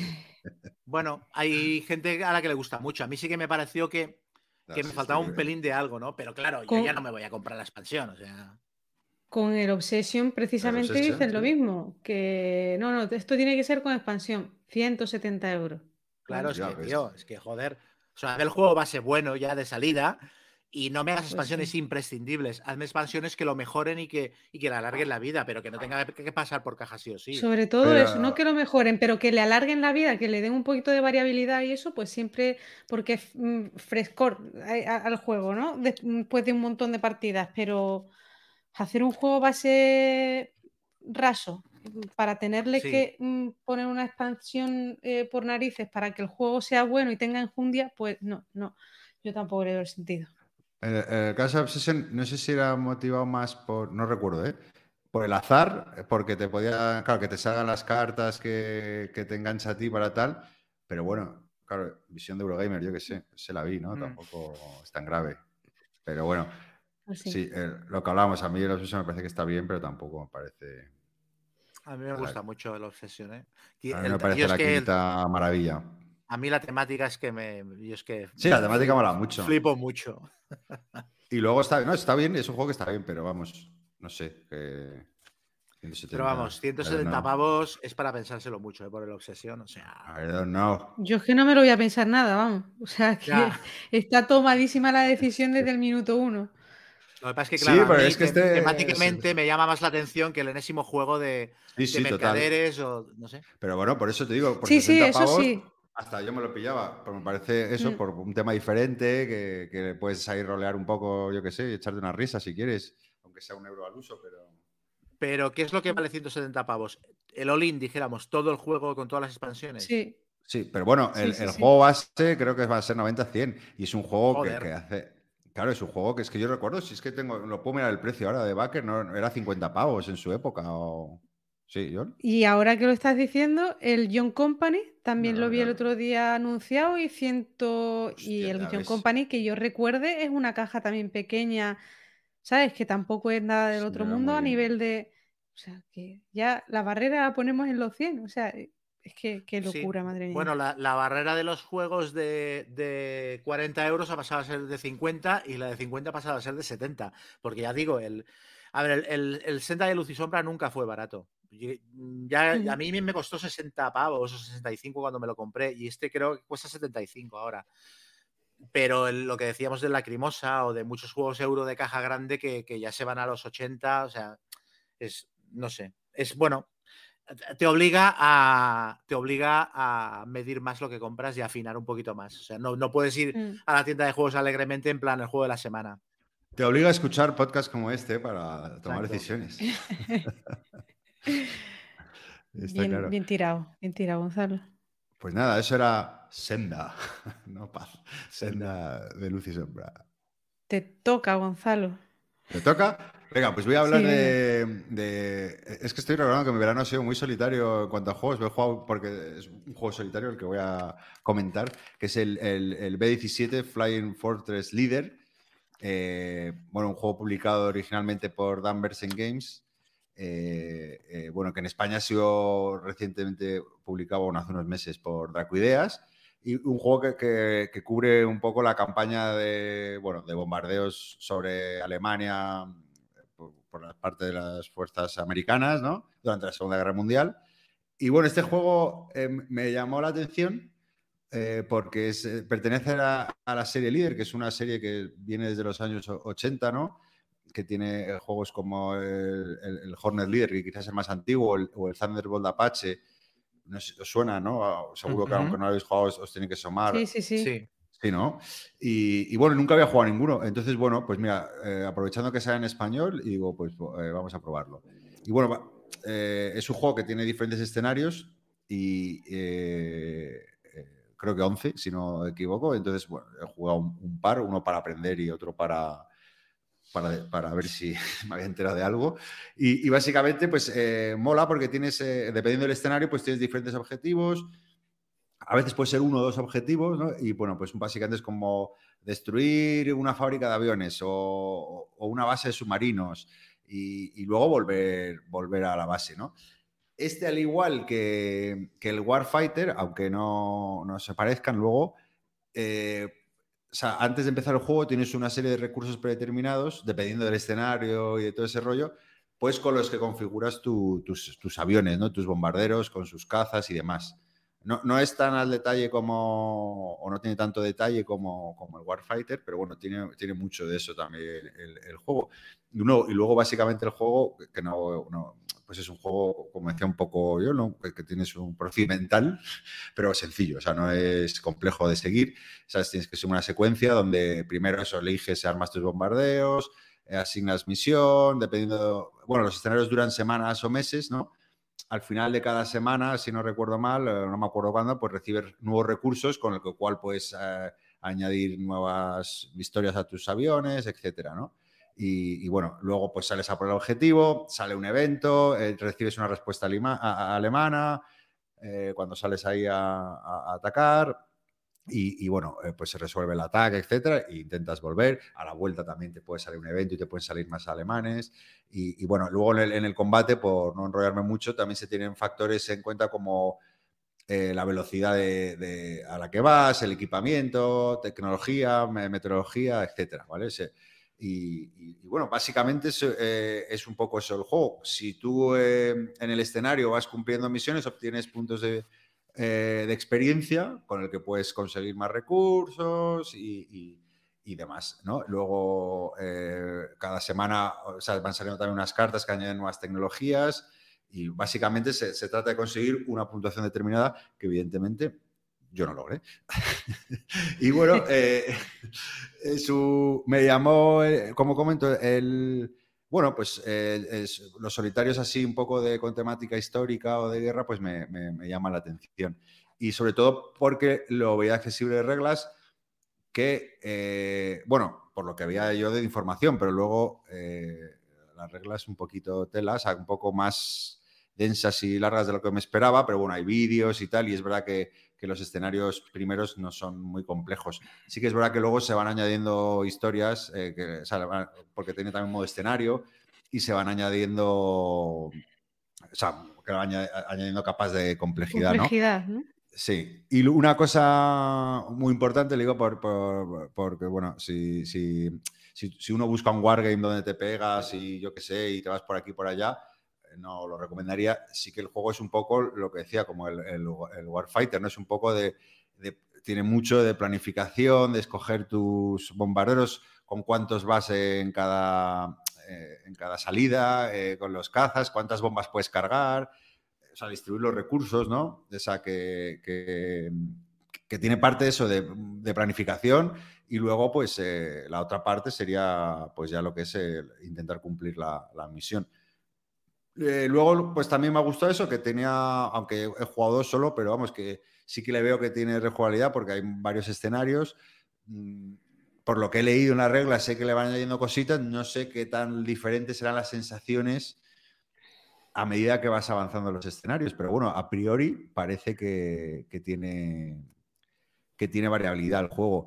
Y, lo que he dicho, que tiene un modo campaña que puedes ir enlazando los escenarios, en función de cómo te haya ido, pues, pues, pues eso, ¿no? Lo típico de, un juego. Sí que tiene azar porque tiene tirada de dados y que bueno, todo se puede ir manipulando, como decía, pues con cosas eh, del clima, o los equipamientos que lleves o historias de esas, pues siempre pues eh, todo, todo se puede ir un poco eh, modificar, ¿no? O, condicionar un poco esos eh, los modificadores para las tiradas. Y luego también no me pareció, bueno, la primera de prueba sí que me tiré bastante tiempo, eh, porque bueno, pa- pa- entre que vas leyendo y te pillas y tal, pero bueno, tampoco me pareció, a mí ya sabéis que lo he comentado otras veces, me gustan ¿no? un poco contenidos de tiempo, eh, digo en solitario, porque luego, ¿sabes? Porque si no me da pereza, porque demasiadas reglas me vuelvo loco, por eso estoy esperando con tanta ansia al Mr. President, que dura ocho horas. la ideal. Ideal, ideal, ideal. Y, y nada, bueno, y la segunda fue más rápido, no sé si, no sé, un poquito más de una hora y tal, no sé cómo serán eh, eh, los siguientes escenarios y tal, pero bueno, porque yo es eso, que me olvido siempre de todo y voy consultando cositas y tal. Pero bueno, así en rasgos generales me, me- me pareció un juego bastante majete. Eh, tampoco me voló la cabeza, pero, pero chulo, lo que comento ahí con sus cositas, su rejabilidad, duración contenida. Eh, yo creo que el tema está bien. Si, entonces, si te mola mm, Segunda Guerra Mundial, si te molan los solitarios no súper complejos y te molan los avioncitos, que al final va de eso, pues, pues yo creo que está bien probarlo. A mí me, me llaman la atención unos que tiene Compass Games, que creo que son o el mismo sistema muy parecido, pero que son rollo Ucronía, en plan que la Segunda Guerra Mundial no acabó en el 45 y son en plan, llevas bombarderos alemanes bombardeando Estados Unidos o llevas el sistema de defensa, ¿No jugaste uno así tú, de compás, así muy loco? Sí. Que era como- el que jugué, sí, pero el Battle for El Armageddon. Armagedón, ¿no? Sí, pero esto ya era la guerra del fin del mundo. Esto ya un día lo reseñaré porque es tremendo. Sí, no, lo pero estos son. ya.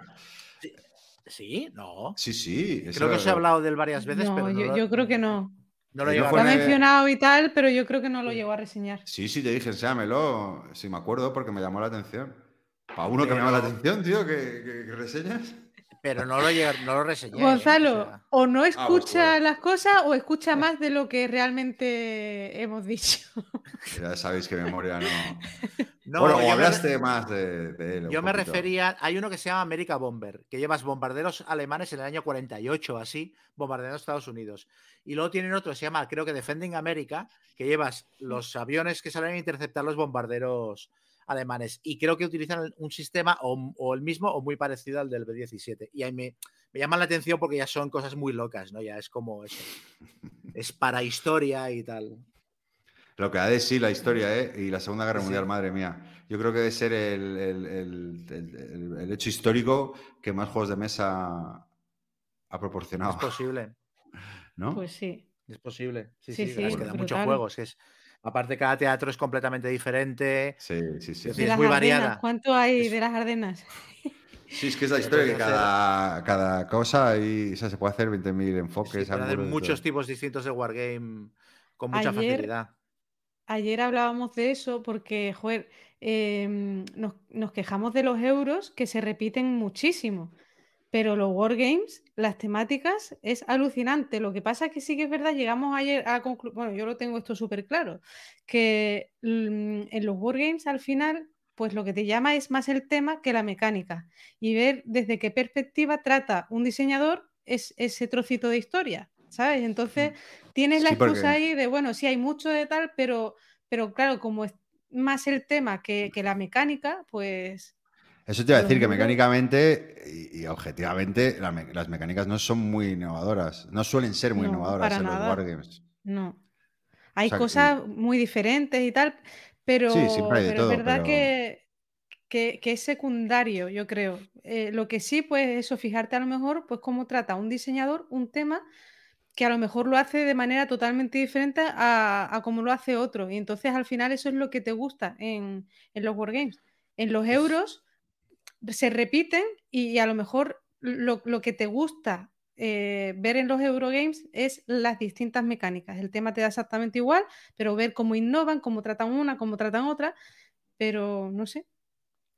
Es que en los Wargames lo último así innovador, eh, o, o- o que se ha establecido como innovador y que ha acabado dominando el género, que ha sido los juegos con motor de cartas, ¿no? Yo no, no recuerdo un modelo de, de juego posterior que, ¿sabes? Saliendo de los wargames clásicos de contadores, tabla de combate, ratio y tal, luego lo siguiente ya fueron Sí. los, los juegos de, que, iba- que funcionaban con motor de cartas. Y ahí estamos ahí aún todavía.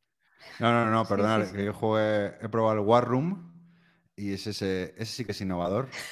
Con un, un- un- un Tan innovador de- como Truño, ¿no?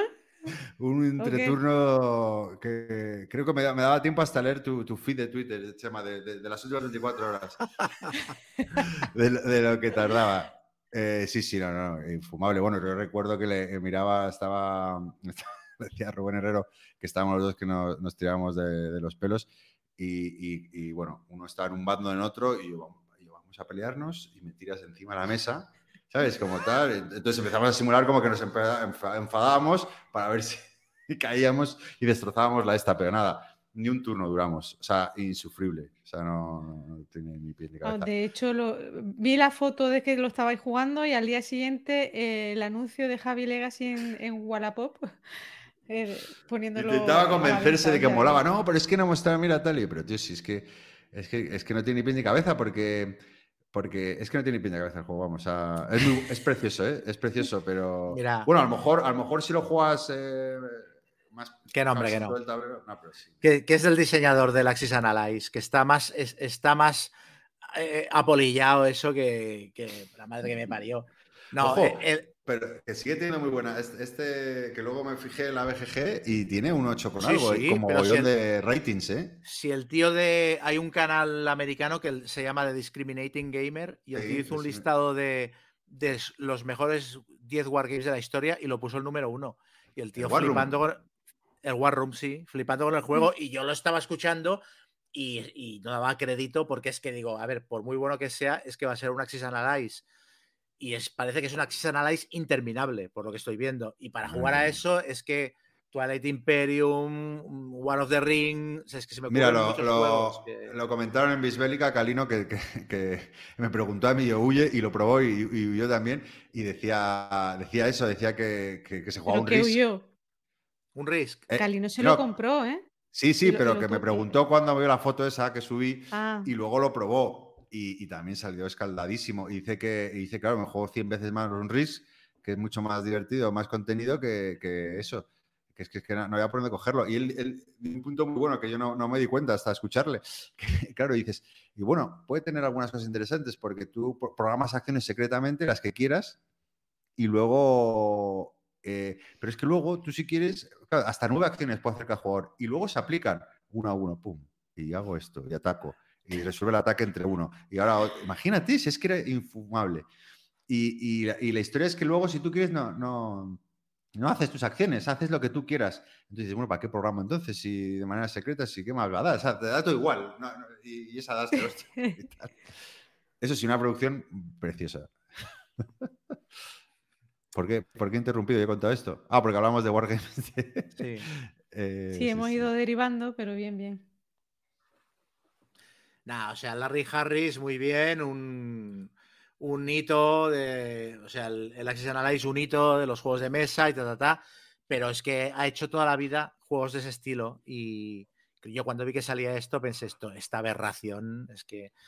Que es verdad que se puede hacer un Axis Analyze modernizando mecánicas, pero lo que tienes que tender precisamente es a que sea un poquito más ligero que el Axis Analyze. No hacer lo contrario que la gente entre en coma. Es que. Pues sí. Muy bien. Eh, pues Bueno. te toca a ti, John, ¿no? Voy, ¿no? Sí, Venga. perdóname, voy rápidamente a por una cerveza, que estoy seco. Venga, venga. Siempre lo haces cuando voy a hablar yo. ¿te has fijado, Chema? Míralo, ya, mira, mira el escándalo que monta. Ya, ya, la, ya la está liando.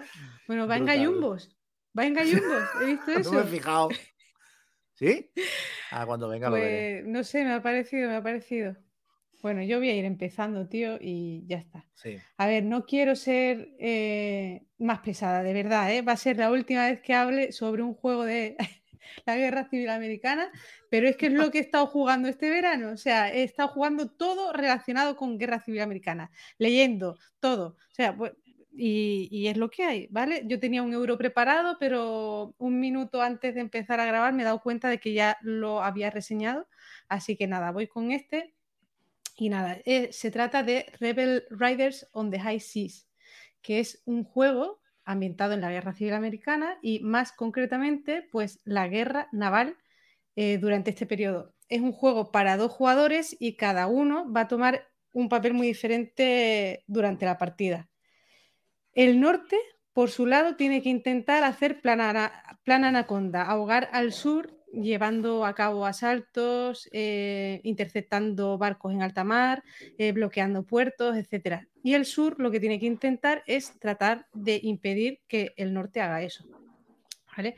El en el juego hay diferentes tipos de barcos. El norte pues va a tener mm, em, acorazados, que eran súper típicos en esta época, va a tener em, eh, cañoneros, va a tener screw sloops, que no sé cómo se traduce, pero creo que es como corbeta de estas que, que, que patrullan intentando interceptar barcos enemigos, ¿vale? ¿Puedo, puedo y repetir, por su por favor? parte, ¿el qué? ¿El qué necesita? Que diga el, el nombre del barco, el tipo. Espera, que os Sí, he sí. perdido, tío, que no os veo. Un momentito. Es. Ah, Screw, screw sloop. Screw sloop. Es como es, se traduciría como balandre de tornillería o algo así. O sea, sí, sí, sí, y además es un tipo de Ah, barco. Mucho más Pero bueno, claro corbeta. Corbeta de estos típicos que bueno, vale, intentan interceptar barcos enemigos, ¿vale? Y... ¿Qué juego, perdona, que estaba mm, refrescando el nombre? Tú a tu bola. No, porque Rebel fuera. Riders, ya, ya, ya. Rebel Riders on the High Seas, ¿vale? Otro juego ambientado en la Guerra Civil Americana, concretamente en las guerras navales que, que, sucedieron en esa época. Pues como decía, lo- los dos jugadores tienen papeles muy diferentes, los barcos son diferentes, van a hacer cosas diferentes durante la partida. Estos, lo- los norteños, pues lo que van a tener que hacer son asaltos para intentar conquistar terreno, van a tener que intentar eh, hacerse cargo de mm, puertos, bloquear puertos, eh, bloquear a los corredores de bloqueos, que son los barcos de los confederados. Y todo esto se va a hacer a través de movimientos y tiradas. De hecho, hay muchísimas tiradas en el juego y esto puede echar para atrás a la gente porque al final te da la sensación, y además que es así, que no estás tomando tantas decisiones en el juego, estás tomando micro decisiones, tampoco nada muy relevante, que estás tirando muchas tiradas y tal, pero eh, al final el juego durante la partida te cuenta una historia muy chula. O sea, ¿por qué? Porque también hay cartas, no es un card driven game, pero hay cartas, estas cartas se van a jugar cuando te diga la carta que, tienes que jugarla y tenemos, por ejemplo, eh, Grant toma el mando, entonces te permite relanzar los dados en un combate terrestre. O, una carta del Monitor, que es un barco súper famoso de esa época, que de hecho, bueno, pues sirvió para darle nombre a un tipo de barco y, te dice al comienzo del combate uno de los acorazados de la Unión se convierte en este barco en concreto, en el monitor, eh, que fue muy relevante, y ignora el primer hit que le hacen, ¿vale? Entonces, eh, son un montón de cartas por bando, cada uno tiene su mazo, se van a robar tres en cada turno y eso es lo que le da un sabor temático, histórico al juego brutal. Es que te recreas en las cartas porque tiene unas ilustraciones buenísimas. Eh, el texto, bueno, pues ya os digo, está súper bien ambientado y te puedes tirar horas pues mirando solo las cartitas. Eh, quizá la mayor decisión en el juego es al confederado, bueno, y al unionista también, es una fase que hay de construcción de barcos que ahí sí tienes que tener muy en cuenta pues por dónde te están atacando, cuáles son los puntos más débiles y tal. Y, bueno, otra cosa chula que tiene es el confederado, por ejemplo, tiene que cargar mercancía en puertos neutrales y llevársela a los puertos eh, amigos que tienen en ese momento. Pero claro, los barcos unionistas pueden interceptarlo, se hacen unas tiradas y mmm, si, si logra interceptar el barco, pues habría un combate o directamente el, el, corredor de bloqueo de, del confederado queda hundido. Y no sé, es un, es un juego que, que es muy entretenido, muy dinámico. En tu turno también está haciendo cosas el, el rival. Y, y bueno, lo único chungo que tiene para mí, y además que es muy chungo, es el libro de reglas. O sea, que es súper desestructurado. eh, cuando vas a buscar algo no sabes ni dónde está. O sea, yo me he tenido que bajar el PDF y lo que hago es en el móvil o en el iPad ponérmelo al lado mientras estoy jugando y, y buscar cualquier concepto que no me haya quedado claro porque es que no sabes dónde están las cosas. Y, mm, y bueno, no sé, en general es un juego que tenía mm, poquísimas expectativas sobre él, porque tiene una nota baja, porque la gente lo juega muy poco y tal. De hecho, no hay ni vídeos ni tutoriales en internet, no hay nada. He tenido que sacarlo eh, eh, repasando el manual 80 veces y al final a mí me ha gustado. ¿A quién le va a gustar? Pues a gente que esté súper metida en este tema de la guerra civil, que quiera aprender un poquito más sobre algo tan concreto como las batallas navales y, y entonces le flipará como me ha flipado a mí. Ahora, no va a ser el juego de la vida de nadie. No es un juegazo a nivel juego. mm, mm, o sea, sí, es divertido por las tiradas, porque es dinámico y tal, pero, pero ya está. Pero Y de duración, que veo 360 minutos, ¿qué tal? es largo. Eh, a ver, yo ha habido partidas que he empezado y no las he terminado. El juego se, se juega toda la, guerra- la duración de la, de la guerra, del 61 al 65.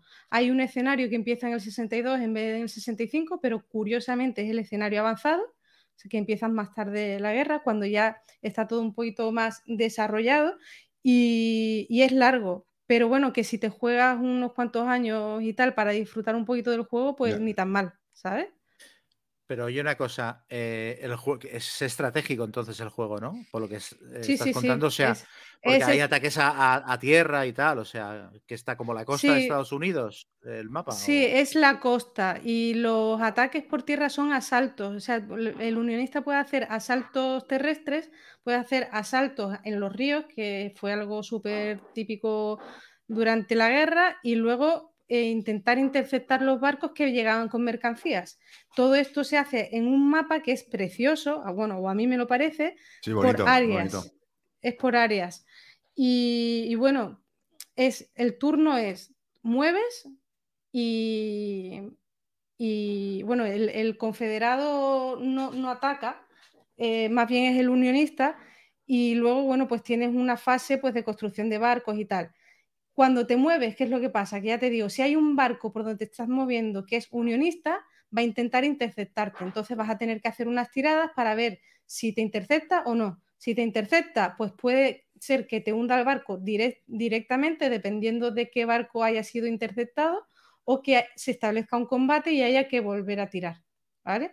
Y el, eh, vamos, es eso, el confederado transportar eh, mercancías desde los puertos neutrales que hay en alta mar hacia la costa sin que sea interceptado y las mercancías son puntos de victoria al final de la partida. El confederado tiene que aguantar básicamente y el unionista lo que tiene que hacer es ir comiéndole terreno, ir bloqueándole para que no pueda hacer esa, esos cargos de mercancía para, para evitar que gane puntos de victoria y tal. Y luego decía que la fase de construcción, pues que es una fase muy interesante porque el, eh, sobre todo el confederado puede mm, gastar puntos de victoria. O sea, el confederado va a ganar puntos de construcción de barcos por puertos que tenga controlados. A medida que la Unión se los va quitando, pues va teniendo menos puntos de construcción. Pero puede sacrificar puntos de victoria para seguir construyendo cosas. Y construir, pues es necesario, pero también va muy eh, escaso de puntos de victoria. Entonces ahí, pues tienes que buscar el equilibrio y tal. Total, que no sé, muy interesante el, el, el jueguecillo este. ¿Y cómo llegaste a él? Eso es lo que iba a decir, ¿cómo te dio Pues por...? mira, me dio porque me he vuelto a leer este verano el, el libro de secesión de, mm, creo que se llamaba Mark Egan. Sí, Eh, porque me es lo un leí libro, este año. Está muy guay. sí, está muy bien y hay un capítulo sobre batallas navales que, que- que me flipó, vamos.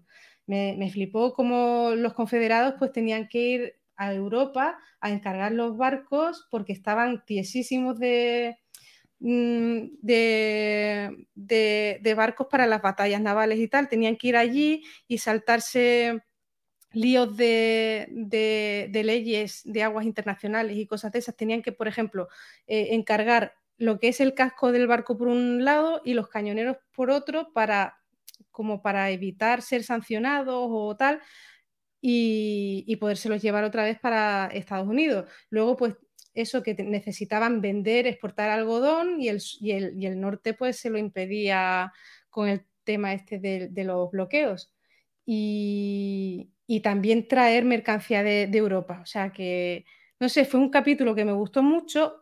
Entré en Wallapop ese día, casualmente estaba, además súper tirado de precio. Normalmente creo que cuesta como unos 70 y me costó 30 o 35 y dije, para adelante. Y ahora estoy intentando encontrar algún libro que hable específicamente sobre la guerra naval en- durante la guerra de secesión, pero no encuentro absolutamente nada en castellano. No. Bueno, Así que si en alguien inglés, está ¿no? escuchando y es muy... No, en inglés yo no me atrevo a leer un... O sea, no, no es que no me atrevo, es que no voy a poder. O sea, yo para un manual de reglas estupendo, para las cartas y tal, para textos así cortitos, pero un ensayo en inglés no creo que sea capaz. Ya, bueno, más pesado, sí, es verdad. Claro. Y además que, joder, que tiene, imagínate, el- lees Screw Es- o, o nombres así de barcos extraños de... Nada, no, no, no, imposible. Bueno, en- si, si lees en, en tablet, eh, eh, dependiendo, pues, sabes que subrayando, que es muy cómodo si lees en Sí. inglés. Yo si me Bueno, pillo algo en inglés, me lo pillo en digital, porque claro, le das simplemente la palabra y ya, ya te sale el significado. Bueno, que es cómodo, Mm. digo, porque... Sí, podría Sí, probar, pero, pero... pero sigue siendo denso, claro. sí, sí, ser- sí, es mucho más denso, sí, sí, Sí. sí. Mm. Muy bien, muy bien. Muy bien, Pues pues, era. parece interesante. Yo no lo conocía. Rebel Riders on the High Seas. Muy bien. Pues Chema, ¿te vuelve a tocar? Pues a ver, eh, muy rapidito. eh, Carnival Zombie, que es un juego que jugué la primera edición hace tantos años que ya ni me acordaba de que me había metido en el Kickstarter de la segunda edición. O sea, de hecho me llegó, nos metimos un colega y yo y le llegó el juego a casa, me dijo, tengo el Carnival Zombie y yo ni me acordaba que me lo había comprado. Y entonces, bueno, pues mm, me lo llevé para casa y lo estuve jugando el otro día. Es un juego colaborativo, un cooperativo bastante ameritrashero. Se supone que los, los personajes están, están en, en Venecia cuando se despierta el Leviatán, que es una criatura gigantesca que está durmiendo en las aguas bajo la ciudad. Y entonces el Leviatán que se despierta envía hordas de zombies a comerse a todo el mundo en la ciudad. Y el objetivo del juego es largarte de Venecia antes de que el Leviatán se despierte. Entonces, para eso tienes tres caminos. Básicamente te puedes escapar cruzando el puente, o te puedes escapar en barco, o te puedes escapar en helicóptero. Y entonces es un cooperativo de irse coordinando para hacer acciones, eh, avanzando por la ciudad, intentando salir mientras haces frente a las hordas de zombies que te van, que te van atacando. Ah, escala muy bien, porque siempre juegas con seis personajes, con lo cual, pues da lo mismo que seas dos, tres, cuatro o cinco jugadores. Yo creo que como mejor funciona es a dos, porque no hay demasiadas decisiones comprometidas, los turnos están muy claros, cada jugador con dos jugadores, cada jugador lleva tres personajes y los turnos van muy rápidos y funciona muy bien. A partir de tres o cuatro ya hay mm, posibilidades de que algún jugador se quede descolgado, eh, tocando la bandurria, mientras los demás hacen de alfa y toman decisiones por él. Pero bueno, en todo caso, escala bien por eso, porque siempre lleva seis personajes y de hecho incluso puede llegar un jugador a media partida y unirse a la fiesta o si estáis jugando cuatro y uno se tiene que ir, pues rediriges los personajes y seguir, se sigue la partida y ya está. El juego se divide en dos fases, fase de día y fase de noche. Durante la fase de día los, los personajes planifican, buscan entre las ruinas de la ciudad equipo, material, se curan, descansan y luego también avanzan por, por un tablerito que es un tablero estratégico, dijéramos que es como el tablero de la ciudad y vas buscando una ruta para intentar salir. Y cuando has acabado de hacer el turno de día, que la principal gracia que tienes es que tienes eh, cuatro horas de día y decides si divides las cuatro horas en movimiento o en, o en hacer acciones. Entonces, todo lo que no sea movimiento te quedará libre para llevar a cabo acciones, ¿no? Pero claro, si haces demasiadas acciones no te mueves, no te dará tiempo de salir, etcétera. Entonces haces el turno de día, planificas, te mueves, coges objetos y tal, y entonces el punto al que llegues del mapa es donde tendrás que pasar la noche. Y entonces empieza la fase de noche, que es básicamente un tower defense. En la fase de noche donde te hayas quedado, tendrás que defenderte mientras los zombies te van atacando por todas partes. Y en este sentido, sin ser nada parecido, pero recuerda un poquito al Ghost Stories, el rollo de que te van viniendo por todas partes y tienes que ir parando los golpes. Y por allí vienen cuatro zombies, dispárales tú. Yo me pongo aquí que tengo un bonus de munición, tal, porque cada fase de noche se sacan cartas, una- unas losetas de obstáculos y de, y de mm, ventajas. En plan, pues aquí hay mm, munición extra o combustible, o hay un puente o hay un edificio que me tapa y no puedo disparar. Y el tablero, pues nada, los zombies son cubitos de madera que van avanzando por una especie de. Es un tablero redondo como una diana y van avanzando, mm, pasan de un arco al siguiente hasta que llegan a cuerpo a cuerpo, rompen las barricadas, te golpean, etcétera. No se utilizan dados, o sea, el combate es automático. mm, Cuando el zombie te pega, te hace tanto daño. Cuando tú le pegas al zombie, le haces un impacto 2 y lo matas. Ya está. Y luego hay unos bosses que se van generando de manera aleatoria cada, cada noche del juego, que son como zombies super chetados, que tienen poderes, que hacen, hacen sinergia con los demás zombies que hay, que por cierto hay muchos tipos de zombies, hay perros zombies, hay unos zombies eh, fuertecitos que te pegan unas hostias que tiembla el misterio, hay otros que corren mucho, hay otros que aguantan más impactos, tal. Y nada, eh, es un juego muy divertido, muy divertido, eh, porque aparte tiene una, tiene una cosa muy chula, tiene mezcla la estrategia del movimiento de día con la táctica del movimiento de noche y luego eh, eh, tiene una parte que es habilidad manual, porque cuando matas zombies coges los cubitos y los tienes que poner en el cementerio. El cementerio es una, es una loseta de cartón que se aguanta sobre cuatro patitas y los tienes que dejar caer ahí. Y entonces, si los dejas caer y se mantienen encima de la loseta, no pasa nada. Pero si algunos cubitos se caen, tus personajes eh, pillan impactos, eh, porque en este juego los impactos son tanto el estrés mental como, como el daño físico. Entonces pierden, ganan estrés, con lo cual pierden puntos de vida y además esos zombies los tienes que volver a meter en el tablero otra vez, ¿no? Y claro, a medida que la loseta del cementerio se va llenando de cubos, llega un momento que es aberrante, que hay 30 o 40 cubos allí metidos y no hay manera de tirarlos y que no se te caigan, ¿no? Entonces eso le da mucha gracia al juego. Y luego hay cartas de cada personaje tiene un mazo personalizado y cada vez que buscas equipo sabes que te va a salir algo que te funcione para tu personaje y las cartas de equipo comban unas con otras y bueno, el juego es, muy, muy, muy divertido. Eh, lo que pasa es que es un juego que tiene graves, graves, graves problemas. Principalmente es muy largo y, es, y de la primera edición a la segunda lo han corregido un poquito. Tienes tres fases de día y tres fases de noche. Son un, hay un entreturno y tal para de gestión, para ordenarte antes de jugar cada una de estas fases.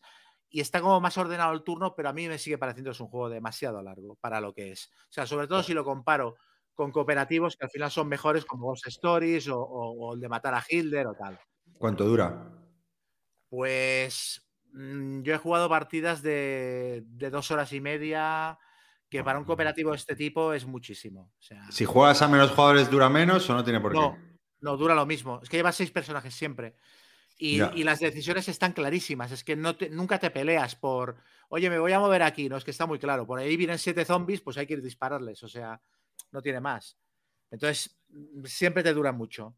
Luego también eh, hay partidas que son imposibles de ganar mmm, por azar, porque se te bloquea el camino de Venecia y ves que no vas a llegar al helicóptero, por ejemplo, porque cada turno vas, la ciudad se va inundando y vas sacando cartas donde te indica que mmm, rutas se inundan. Y claro, como que tienes el tiempo tan marcado, si se te inunda la ruta por la que ibas a ir, no te da tiempo de redirigir ir por otra. Entonces hay partidas que a la mitad de partida ya sabes que no la vas a ganar.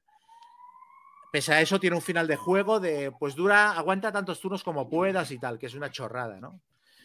Y luego la producción del juego es aberrante, pero aberrante. La primera edición era una caja mmm, de tamaño medio con, con standees de, de cartón para los personajes y los zombies y era perfecta en ese sentido. La segunda edición es una caja tamaño casi Gloomhaven, con miniaturas de plástico para, para, todo, que no hacen ni puñetera falta. Los zombies son cubitos de madera, pero los bosses, los personajes son miniaturas de plástico. Hay una miniatura de plástico del Leviathan que es, es más grande que el dragón marino aquel que salía en, el Blue Rage. O sea, es, un delirio. Eh, tablero gigantesco, que se podría haber hecho mucho más pequeño por las dos caras, porque por la otra cara han metido otro tablero de otra ciudad con un escenario diferente. 12.000 hojas de escenarios que son cada una es una lámina de cartulina que cuando quieres eh, buscar alguna regla te pierdes porque hay un montón. Eh, han metido personajes extras que las reglas vienen en una lámina de cartón de estas sueltas y no vienen en, la hoja de referencia. Todos los personajes tienen habilidades em, diferentes y en vez de darte una cartita para cada personaje donde te listes sus habilidades, hay una hoja de referencia para los seis jugadores, que por la otra, por el otro lado están las reglas de los zombies, con lo cual tienes que estar rodando la hoja está alrededor de la mesa todo el rato y dándole la vuelta, es súper incómodo. Eh, luego los personajes nuevos, eso, tienen reglas esparcidas por todos lados. Hay un personaje que no tiene mazo de cartas y no te lo explican. Yo abrí el juego y pensaba que se me había llegado tarao y estaba a punto de escribirles a ellos y entonces vi una actualización del Kickstarter donde decían, bueno, todo el mundo nos está preguntando por qué este personaje no tiene mazo de cartas. Bueno, resulta que es una niña y lo que hace es robarles objetos a los otros jugadores. Entonces, cuando ella busca objetos, en lugar de robar cartas de su mazo, roba de- del mazo de los demás. Pero esto en las reglas no lo explica. Entonces, es- este es el nivel de caos que tiene el juego. Entonces, em, o sea, al final eh, te pide. Yo tenía muy buen recuerdo cuando lo jugué, claro, lo jugué en el 2018, no sé, hace mucho tiempo. Tenía muy buen recuerdo, pero el trabajo que te pide a nivel de aclarar dudas, de reglas que no están bien explicadas, de luego no es un juego demasiado elegante, tiene un montón de reglitas diferentes para un montón de cosas. El reglamento es de lo peor que he visto en mi vida, a nivel de desorden. Entonces, al final, el esfuerzo que te pide. Luego- ¿no? Sí, tío. Yo creo, a ver, si no tienes ni, ni Orquesta Negra, ni Ghost Stories, ni incluso te diría que eh, el, el Spirit Island. O sea, que Juan esa liga un poco, ¿no? Todos esos casos. Sí, si no tienes ninguno de estos y te mola el tema, temáticamente es, a- es acojonante. Está súper bien metido el tema, es súper chulo. Ahora, si tienes cualquiera de estos, yo creo que no puede competir. O sea, es que no lo vas a sacar a la mesa nunca. Luego también tiene un, eso, un montón de escenarios y lo- otro mapa secundario con un escenario diferente al primero. Pero es que en realidad todo, o sea, es todo más pobre que jugar el juego base. Con lo cual hay un montón de material en la caja que, que esto sí que sería adecuado para expansiones, ¿no? No, He visto, estoy viendo miniaturas ahí en la BGG. Ostras, pintadas molan, ¿eh? Porque como. Son como muy es de- chulas. Sí, Sí. de carnaval. Están pin- Bueno, hay alguno que ha pintado ahí muy chulo, muy, muy guay. Mola mucho. No, Tú, precioso. tú- tú no tie- tú no tienes las minis, has dicho, ¿no? Yo sí, sí, sí. Este vienen minis y standees. Las dos cosas de la Ah, caja. yo te había entendido que había una edición La primera que no tenía edición minis. no tenía minis. La primera edición era standees de cartón. Y, y en tú esta tienes esta, la, la buena. Sí. La, la y lo tienes portada con, pintadito, ¿no? la portada con letras doradas. No, que coño, lo voy a tener pintado. ¿A ti te gusta pintar, Chema? Sí, pero me da mucha pereza. Me Sí, gusta, no, pero no, me- no luego no me cuesta mucho ponerme. ¿A ti te dio No, yo, yo- alguna vez también? Sí, sí, sí. Pero mejor tap- o sea, correr un tupido velo sobre esa faceta mía y nada, de- dedicarme a otra cosa. Ya, Yo ya lo- la última vez lo que hice fue encargarle las pinturas del Sí. Aníbal a uno y uf, feliz. Vamos, Sí, súper sí, bien. lo que iba a decir. Yo el último intento ha sido un equipo de Blood Bowl, pero yo últimamente estoy más por pagar y que me pinten, aunque me pues, sea poco a poco porque sale muy caro que, que, que Pues sí. entretenerme. Oye, he visto, por cierto, ya, eh, ya que mencionas Blood Bowl, que el Blitz Bowl va a estar en Essen. O sea, que por fin llega a Europa esa edición. ¿Os acordáis que era solo se conseguía en Estados Ujú. Unidos, Joel? Que tú No, pero saldrá la edición en alemán, ¿no? No, no, sale, pone Es que es en inglés. ¿Sí? Sí, pone inglés. Sale, eh, Pues eh, Ah, es que la, la anterior se podía conseguir solo en Estados Unidos y también en Alemania. Yo pensaba que no, que solo en Estados Unidos, pero también en Alemania. Entonces, mucha gente lo que hizo fue comprarlo en, en Alemania y tradumaquetar las cartas y tal, ¿sabes? Al final era yo otra me opción que fijé y ponía inglés, si, si no me equivoco, ¿eh? Pero vamos, yo creo que me lo Vale, voy a pillar vale. porque me lo pasé muy bien. Pero, ¿y ese juego qué pasa? O sea, no ha pasado ni un año y, ni un año y ya hay una actualización. No, no, es el que tú te compraste, ¿eh? ¿te acuerdas? No. Que no, que El- no, que ha bueno. salido una, una nueva una nueva temporada el- o- Ah, ni idea. El que el Essen es el Blitz Bowl ese que, solo se podía conseguir en Estados Unidos a través de Sí, sí. unos supermercados, ¿no? No sé qué rollo. Claro, y, y lo que yo te comento es que el Blitz Bowl lo han mejorado o lo- han hecho una versión nueva o lo que sea, como una, mm, una reedición. A lo No sé. mejor. Bueno, pero No sé, tampoco sé qué no, sé que- qué fallos tenía ese juego, si está nuevo ahí, ¿no? No, pero es que es como el Blood Bowl. El Blood Bowl salen Actualizaciones. Actualizaciones, ¿no? Temporadas y tal, sí. Ah, Sí, vale, vale. temporadas, Pues, pues algo así, ¿sabes? Creo que Ah, había bueno, habrá salido. salido, ¿no? A lo mejor alguna, sí, sí. Bueno, Mm. ya nos enteraremos, ya nos enteraremos. Pues nada, eh, yo rápidamente también comento eh, Iki, eh, un juego eh, japonés, eh, Kuta llamada, y este es un juego que fue publicado en 2015, este son, creo que me lo traje de ese en ese año, y luego lo acabé vendiendo, pero es un juego que, que- que- que siempre me dejó buen sabor de boca, pero bueno, por X o por Y. Eh, y nada, ahora lo ha publicado Arrakis eh, en España, así que lo tenéis en español. Y básicamente, bueno, se desarrolla un juego que se desarrolla en la época Edo y que básicamente somos comerciantes y, bueno, mm, intentamos mm, colocar nuestros eh, vendedores por el mercado eh, y que vendan mucho. Y, y, bueno, mm, eh, Iki en teoría es un concepto filosófico eh, de aquella época que, que representaba una forma de vivir como muy cívica y demás, ¿no? Eso es lo que hay detrás de, ese nombre tan extraño. Y bueno, básicamente el juego se, tiene como mm, 12, 13 rondas. eh, cada tres rondas es una estación y luego hay un turno extra, si no me equivoco. Y, básicamente nos tenemos que, tú tienes una serie de, de- de mercaderes o, bueno, trabajadores y, bueno, utiliza una mecánica de rondel que los vas a ir colocando. eh, y aquí eh, el primer concepto interesante es el orden de turno, ¿no? Que, el, primero que, le toca poner, pues se va a colocar en un track para decir cuánto avanzar por el rondel, ¿no? Pues, a por, pues mira, voy a avanzar tres o dos puestos o, cuatro. Y, bueno, lo, interesante es que el que coloca primero o el que se ponga primero, es decir, el que hay tú puedes avanzar uno, dos, tres o cuatro o puedes avanzar los que quieras.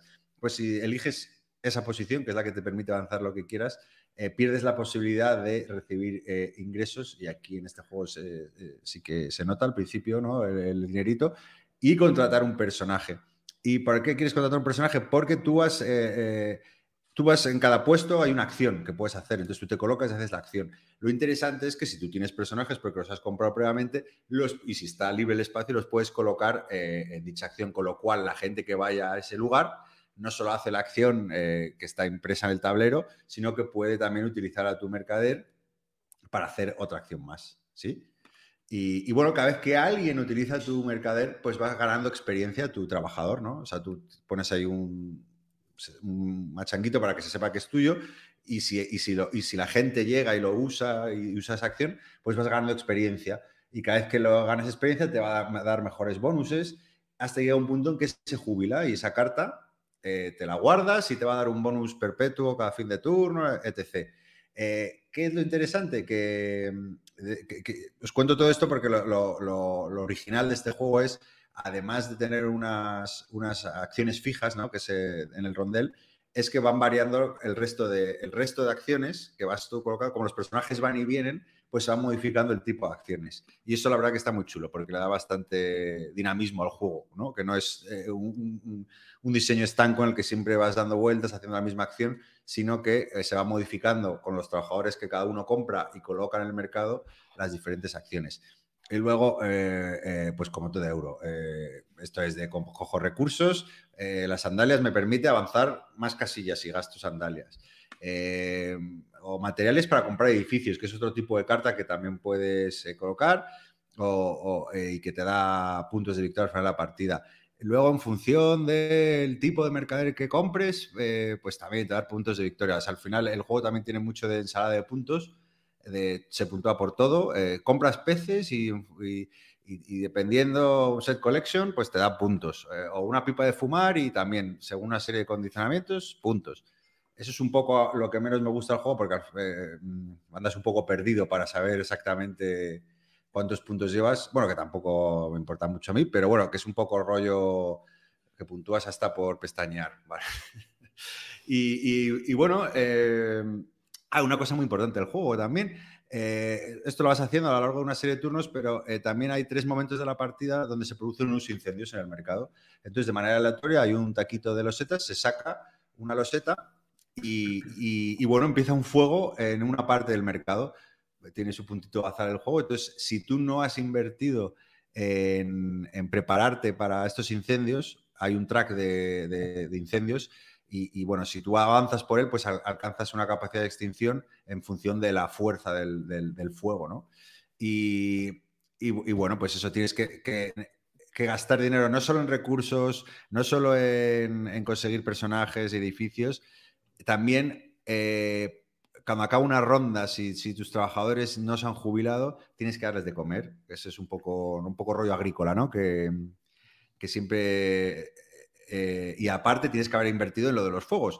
Conclusión, que tienes muchísimas cosas que, de las que estar pendientes, que si el fuego, que si la comida, que si recursos, que si sandalias para avanzar más rápido, que si necesito dineritos para coger personajes. Y la verdad que es un juego muy chulo. A mí me, me gusta mucho. O sea, de, eh, me gustó en su día, lo vendí y ahora tengo esta nueva edición, que por cierto, eh, es una edición, la la verdad que es súper completa, muy, muy currada, muy bonita, muy tal. Pero a mí, personalmente, me gusta más la primera. Fíjate que ahora estoy recordando que creo que vendí porque soy un poco maniático y como no creo que la versión japonesa era un poco estrecha la caja y alta y creo que no cabía en la Kallax. Eso es un me- filtro bueno para descartar sí, sí, juegos. sí. Me ha pasado con más de uno. Y, pero recuerdo que la portada, esta, esta producción no tiene ningún pero, ¿eh? la nueva. Eh, o sea, una caja con muchos componentes, todo muy currado, buenas reglas, o sea, no hay... Pero a mí personalmente me gustaba, era más japonesa, ma- eh, la primera, ¿no? El, el- tiene una portada azul muy bonita, el mercado, eh, no sé, me parecía más acogedor todo. Pero bueno, por ponerle un, pero, que bueno, que no espero, porque ya te digo que es una muy buena producción.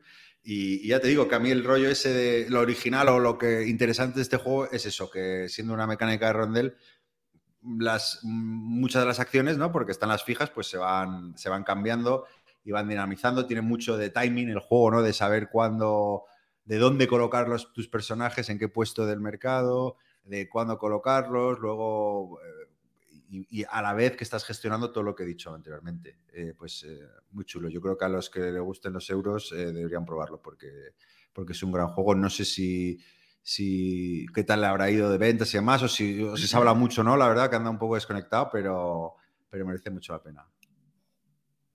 Este juego parece. O sea, en su día estuvo. mm, creo que, que se vendía por dos duros. O sea, mm, de, no sé si. Bueno, era muy difícil, imposible de conseguir, ¿eh? Porque ese era de estos que trajeron de Japón de. Essen y no era, y no era muy fácil. A lo mejor lo estoy confundiendo con otro, no sé. Pero me suena a mí.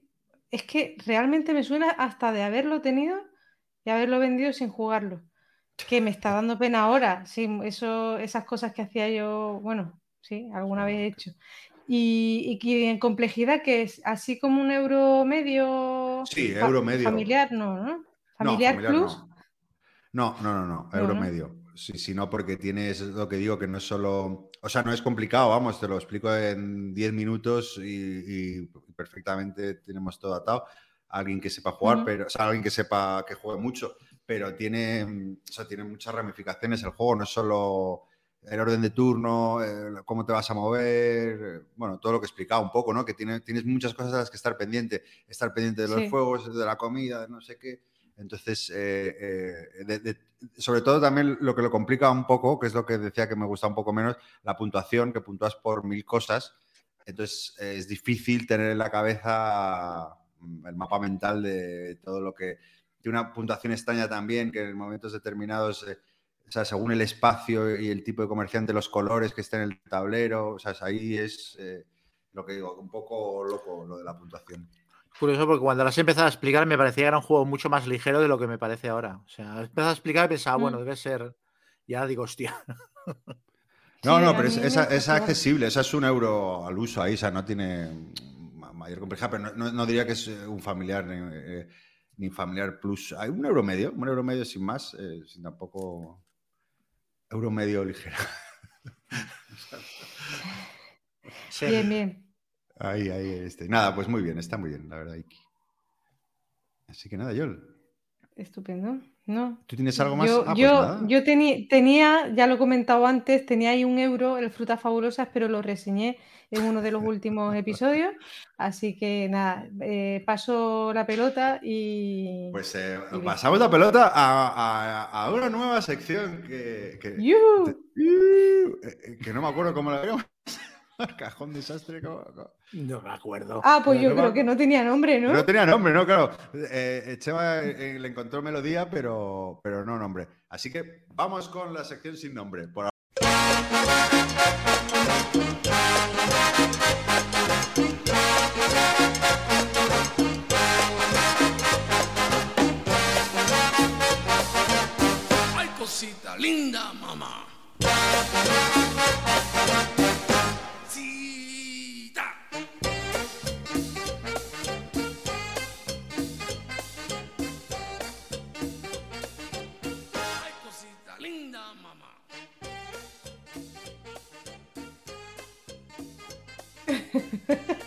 consiste esta nueva sección? Bueno, era por... eh, a veces hasta nosotros nos aburrimos un poco de, de- de- de hablar de lo mismo, de reseñas, de tal. Así que mira, como, como estamos gente muy versátil para todo, eh, pues hemos decidido crear una sección. Eh, y bueno, yo creo que como todo el mundo, ¿no? A día de hoy, que, que escucha música, ve series, ve películas. eh. Bueno, pues una, una sección donde mm, cada uno de los tres va a comentar mm, algo, un libro o, un grupo o, lo que sea, o una serie, pero sí con la condición, para, para no irnos de madre, que, esté vinculado de alguna forma o que, eh, como ha contado antes Joel, ¿no? pues que se estaba leyendo el libro de, de- Keegan sobre la guerra civil, eh, la guerra de secesión, perdón, eh, y bueno, pues eso le da pie a un juego, pues, pues algo así, ¿no? Un poco vincular un juego de mesa a otro producto cultural si es que los juegos de mesa lo son o no, no voy a entrar en ese debate. Eh, y bueno, que una, una especie de recomendaciones. Así que bueno, siguiendo el orden, Chema, ¿te apetece empezar? Sí. Yo voy a, voy a recomendar una, una serie que cuando la empecé a ver enseguida me acordaba del, del Twilight Struggle, del juego Twilight Struggle. Es una serie que se llama For All Mankind, para toda la humanidad, que la dan en Apple, Apple, sí, sí, me sí. parece que es Apple, que es una, es una ucronía histórica, o sea, la serie parte de un hecho histórico ficticio, por así decirlo, que es que los soviéticos llegan a la Luna antes que los estadounidenses. Esto, esto pasa en el primer episodio. Los soviéticos son los primeros en pisar la Luna. Entonces, esto, solo con este cambio, genera una cantidad de cambios sociales brutales que hace que la sociedad durante las siguientes décadas cambie por completo. Porque, por ejemplo, los americanos están tan picados que la carrera espacial no acaba nunca, porque los soviéticos no quieren cerrarla porque están, van por delante y los americanos no quieren cerrarla porque no pueden soportarlo de ir por detrás. Entonces eso hace que la tecnología eh, aeroespacial se investigue mucho más, con lo cual hay avances tecnológicos que llegan mucho antes. La serie cada temporada es una década. Van por la tercera, han, acabado ya de emitir la tercera temporada, están ya en los 90 y en, y en los 90 ya hay coches eh, em, con energía solar y, ¿sabes? Y los móviles están mucho antes de lo que los tuvimos nosotros en la realidad. Hay cambios políticos en plan, los Beatles sigan en activo, em, eh, Bill Clinton nunca fue presidente de, los, presidente de los Estados Unidos, y esto es- de por sí es muy gracioso. Pero es que como serie de aventuras sobre, sobre astronautas y sobre el espacio es divertidísima, es muy chula. Ya digo, Bueno, cada, sí, cada, cada década es una... de- divertidísima, pero porque, porque es un drama, o sea, digo, no es una comedia, Bueno, que la gente na- Claro, sí, sí, sí, exacto. Eh, O sea, eh, es divertidísima porque es una serie de aventuras, básicamente, sí, pero es verdad que. Tiene partes de culebrón, tiene partes de espionaje y guerra fría, el desarrollo de personajes está muy bien llevado a cabo. El actor principal, a mí, que es el Joel Kinnaman, que es este tío que hizo la... Linden, Linden. La, Sí. la serie, sí, la del asesinato este, esa es brutal, esa Sí, serie. y luego también el remake de Robocop. A mí es un tío que no me acaba de gustar. También salían en el Escuadrón Suicida, pero aquí la verdad es que lo hace bien. Y la serie, los efectos especiales son una pasada, toda la parte científica está súper currada. Mm, Y bueno, es una aventura en cada, en cada episodio. Para mí en la primera temporada se centran quizás, dan demasiado peso al culebrón eh, emocional entre los personajes, pero la segunda temporada lo corrigen, es una fiesta. Y la tercera temporada que ya es otro No, rollo no, también. No spoilers, no spoilers. No, no, no, no. Eh, Simplemente son- eso. son- que- Es, un- ¿Son es un tres serión. temporadas? Sí, acaban de sacar la o sea, tercera. ¿Se quedan, pero se quedan ahí o hay, No, o, no, o no. hay perspectiva de más? A ver, el proyecto de la serie es que dure siete temporadas y cada temporada es una década. O sea, la primera, de- la primera temporada es la década de los Ujú. 70, la segunda a los 80, la tercera a los 90, los personajes van envejeciendo y la Ah. serie la quieren acabar en la séptima temporada en el año 2030 o 2040. O sea que Pues tiene me muy buena pinta. Me, me alegra mucho que la recomiendes porque eh, yo, eh, yo soy seguidor y, y me parece un serión. Eh, Le penaliza un poco, justo lo que has dicho tú. A, a mí al principio me costó porque, mm, a ver, cae un poco en los clichés también, de, apa- aparte de que, de- de que revisa la historia desde otro punto de vista, pero sí que cae un poco, eh, bueno, pues las astronautas son todas mujeres, eh, luego hay, eh, la historia de la- hay una historia de una niña latina eh, que, bueno, tal, y que luego, bueno, no, no, no hago spoilers, pero sí que cae un poco a veces eh, como un poco en el topicazo que, que, que- caen casi todas las series de en día. Y, y tiene un poco ese rollo de cu- culebresco, ¿no? Un poco de culebrón ahí que, que, que puede echar un poco para atrás al principio. Pe- y- Pero si sigues, eh, es un serión. O sea, como dices tú, como una serie de aventuras, es súper entretenida y la segunda temporada es brutal, pero brutal. Y además Quizás- que pasa, pasan cosas, tío. O sea, no es la típica serie que dices, bueno. No, no, no. es- Están pasando cosas todo el rato. Todo el rato, quizás, sí. quizás tiene el vicio de las series modernas de que los capítulos son demasiado largos. Son capítulos de una Sí. hora, 70 minutos. O sea que son como un bistec. O sea, no, te, Sí. no es sentarte a verla mientras comes. Es verdad. Pero luego todo lo que dices, o sea, lo de la niña eh, latina que de repente tal, la NASA, no sé qué, está bien justificado. O sea que todo está bastante bien llevado. Y, el- y, Sí, por ejemplo, el- hecho de que los, soviéticos dominen la carrera aeroespacial obliga a los americanos a poner un- muchas más mujeres en la NASA y en el espacio. Entonces está muy justificado que haya tanto personaje eh, femenino en una época en la que no había en la realidad, ¿no? O sea, estaba, la NASA estaba vetada, las tías, pero aquí está muy bien traído todo. Y está, está muy bien hecha también. Es una pena que, que, bueno, co- co- al ser de Apple TV, que todavía no es tan conocida, por así decirlo, eh, que, porque yo creo que es un serión. O sea, digo que no, que no, bueno, eso, que no haya sido tan escuchado, haya pegado tanto. ¿no? Sí. Pero bueno. O sea, ahora que Yo está todo no el mundo discutiendo, nada. Todo el mundo está debatiendo que si los anillos de poder o que si la casa del dragón es eh, o- eh, para toda la humanidad es mejor que las dos juntas. Estoy de acuerdo. Estoy de acuerdo. Muy bien, muy buena recomendación, Chema. Muy pues bien, sí, la empezamos bien la sección sin nombre. Y me, y me recuerda al, al Twilight Struggle por todo lo de la carrera espacial Sí, del todo, juego claro, de- es Guerra Fría y que van claro. pasando el uno Mm. por delante del otro todo el rato y tal. Muy bien, muy bien. Tú, Yol, ¿qué nos recomiendas? Eh, bueno, yo iba a empezar con una desrecomendación, pe- pero me parecía un poco heavy empezar la sección con, con algo así. Pero se me ocurrió el otro día y digo, no, no, espérate, lo dejo para más adelante. Y bueno, eh, pues a colación con el juego que he reseñado hoy, pues eh, comentar un podcast de Histocast que es súper recomendado. Se llama Polémicas de la Guerra de Secesión. Y pues habla pues eso de, temas que no se suelen tratar cuando se hace un podcast de este tipo, un documental o lo que sea. Es si la verdadera causa de la guerra fue la esclavitud y tienen un debate pues súper interesante, si la secesión de los estados confederados fue un acto legal o no fue legal, si pudo ganar el sur o no pudo ganar, eh, si deben retirarse, por ejemplo, los símbolos confederados de los espacios públicos en Estados Unidos, que eso es algo que también está pasando por aquí y tal. Y al final hacen un programa que tocan la guerra de secesión, pero desde un punto de vista, pues de un debate ahí, pues con, pues eso, con polémica, con temas polémicos y tal, y es muy interesante.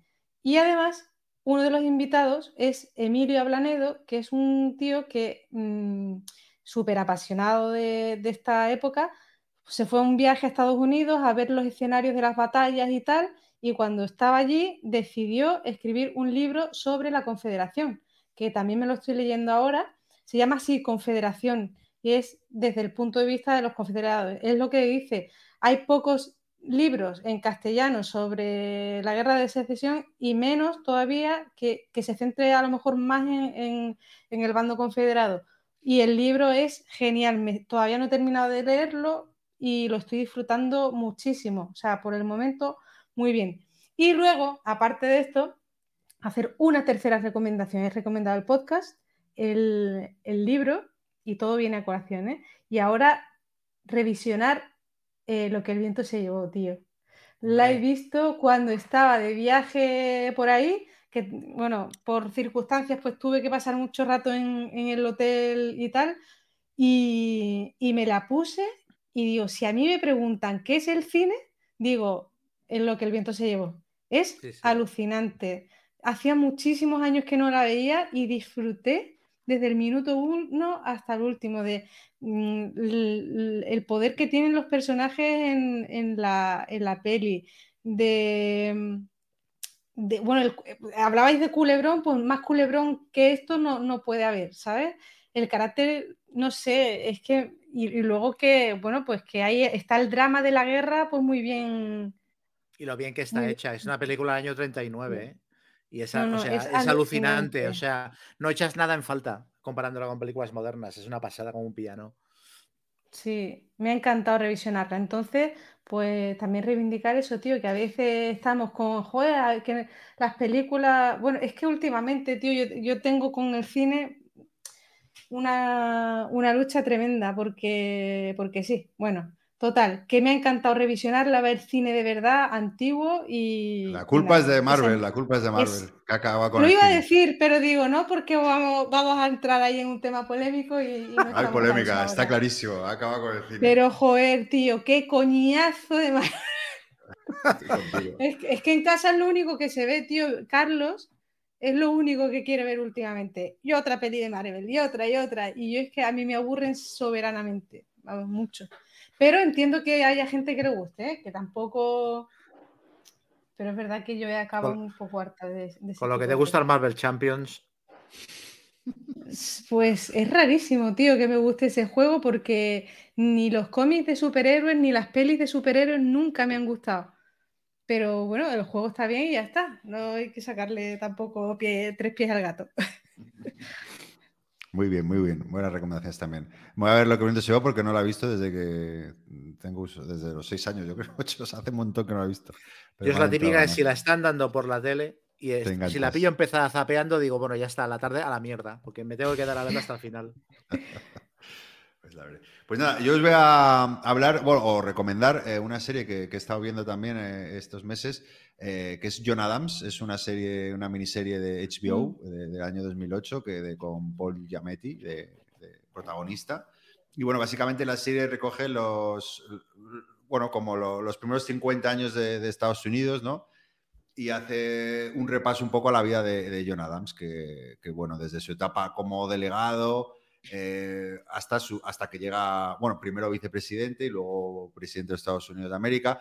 Y además lo interesante también todo, que están todos los, bueno, todos los, los Founding Fathers, ahí es donde quería llegar, que es el, el- el juego que, que quiero recomendar porque he vuelto a jugar después de hace muchos años, pues lo jugué este verano, ¿no? Eh, eh, y bueno, que es un juego de- de- de- del mismo autor que, que ha comentado Chema, de Twilight Struggle, y que, bueno, básicamente es un juego también que representa un poco, somos una serie de delegados para aprobar la Constitución americana, ¿no? Que, que a mí es un juego que, que sí que es verdad que hay gente que... mm, O sea, que sí- sí- sí, es un juego que tienes que teatralizarlo un poco, porque si no... Total. mm, ¿Verdad? Sí, pues si no, dices, Sí. bueno, hay texto, hay tal, al final es cambio carta por otra y tal, pero me parece que, que si entras en el tema eh, es guay. Pero entiendo que, que, bueno, que haya gente que, que- que a lo mejor el tema, pues yo qué sé, le atraiga como tanto, yo qué sé, como dar un beso a una culebra y no le atraiga. Pero, pero si te metes, yo creo que es un juego y le te- teatralizas que está súper chulo, que es cortito y qué tal, y- y nada, eso, como justo yo nada más la vi hace unos meses, eh, me gustó, tampoco me parece la locura, pero es una serie muy interesante desde el punto de vista histórico de, conocer a, personajes, eh, eh, bueno, pues históricos de la historia de Estados Unidos. Y, el, único pero que, la- que veo a la serie es que, como que va muy rápida, ¿no? O sea, que son eh, ocho capítulos, diez, y que y como que, y yo, joder, eh, me, gustaría saber más sobre este momento específico y de repente como que dan saltos muy rápidos y, y Mm, se me queda un sí, poquito verdad. ahí... Pasa de puntillas sobre algunas cosas, Sí, pero que- bueno, está muy bien, está muy bien. Sí, pero igualmente eso es muy entretenida y, y nada. Y como eso, aprovechando que jugué al Family Fires, pues esa es la recomendación. Y eso es. Muy bien. Y como es una nueva etapa, no tenemos comentarios porque ya no sabemos la de comentarios de 20.000 programas anteriores, así que hoy no hay comentarios, así que nada, a partir del siguiente os invitamos a que nos hagáis muchísimos comentarios y, y- y nada, ¿no? Poco más, no sé que, si queréis añadir algo más. No, yo pondré el enlace seguramente cuando tú compartas por Twitter la- el, ¿Mm? el programa. Eh, pondré el enlace al podcast para que esté ahí y al libro por si quieren echarle la gente un vistazo o lo que sea. Ah, mira, voy mañana que, que te- bueno, que lo, lo edito yo si quieres yo, pues pasarme si queréis los enlaces y lo meto. Vale, perfecto. Y Vale, sí, vale. eso está guay, claro, eh, añadir ahí los enlaces a lo que hemos recomendado. O sea, la, la- la sección la vamos creando a, a medida que hablamos. es, acojonante lo nuestro. Pero darnos feedback, darnos feedback a ver si os gusta, que bueno, es un poco, pues hombre, para que no sea solo de juegos y siempre buscando el vínculo, para ver si, si os gusta, nos come- comentarnos qué os parece, ¿vale? Eso Y bueno, por supuesto, si tenéis alguna recomendación también, más que invitados, para que nos la comentéis ahí. en el este. Así que nada, pues eh, Chema, bye bye. Ah, bueno, Bye, espera, bye. bueno, bye bye, pero, pero vamos a volver rápido porque Essen está a la vuelta de la esquina y en teoría grabamos la próxima semana, ¿no? Sí, programita de. Essen. Programita de Hablaremos Essen, de euros. Euros, ahí, ahí. Eh, Bueno, hay muchas, hay, hay varias, siempre hay cosas variadas, ¿eh? Essen hay de todo. Sí, sí, sí. Oye, y se nota, si echáis un vistazo a la lista, que se vuelve un poco ya back, back to the old days. O sea, con más de, hay como 1100 juegos ya, va a haber 1500, o sea, va a ser un S por todo lo alto. ¿eh? Eh, ¿Cómo tienes las expectativas, Gonzalo, de, de ese? Bien, O sea, bien, bien. ¿estás Sí, con sí, ganas de a- ir al viaje? ¿Estás ilusionado? Sí, bueno, yo este año voy. ¿Vas más a poco- trabajar? Sí, eso digo que este año yo voy con Stan, que pero bueno, me hace ilusión ver cómo, cómo se está al otro lado de la barrera. Pero bueno, Oye, me iba a eh. Pritzer. Estamos enlazando ya con el programa de Essen. o sea, estamos- Es verdad. Escuchar este, eh, darle like, compartir y eh, lo hablamos en el próximo programa que recordamos. Chema, bye bye. Darle al like. Adiós a todos. eh, bueno, hemos vuelto. Yo tenía muchas ganas de, de volver a grabar, porque aparte yo soy muy inconstante, yo me canso de los proyectos muy rápido y el otro día pensaba, hostia, llevo tres años y que ganas de seguir haciéndolo, o sea que me alegro mucho de que hayamos vuelto. Pues sí. Pues nada, un abrazo a todos y, y nos vemos en el siguiente programa. Muy prontito, la semana que viene. Eso, estamos de vuelta. Un abrazo a todos y muchas gracias por Chao, escucharnos. chao. Que se sepa. te, te. Que se sepa. A ver qué para esto.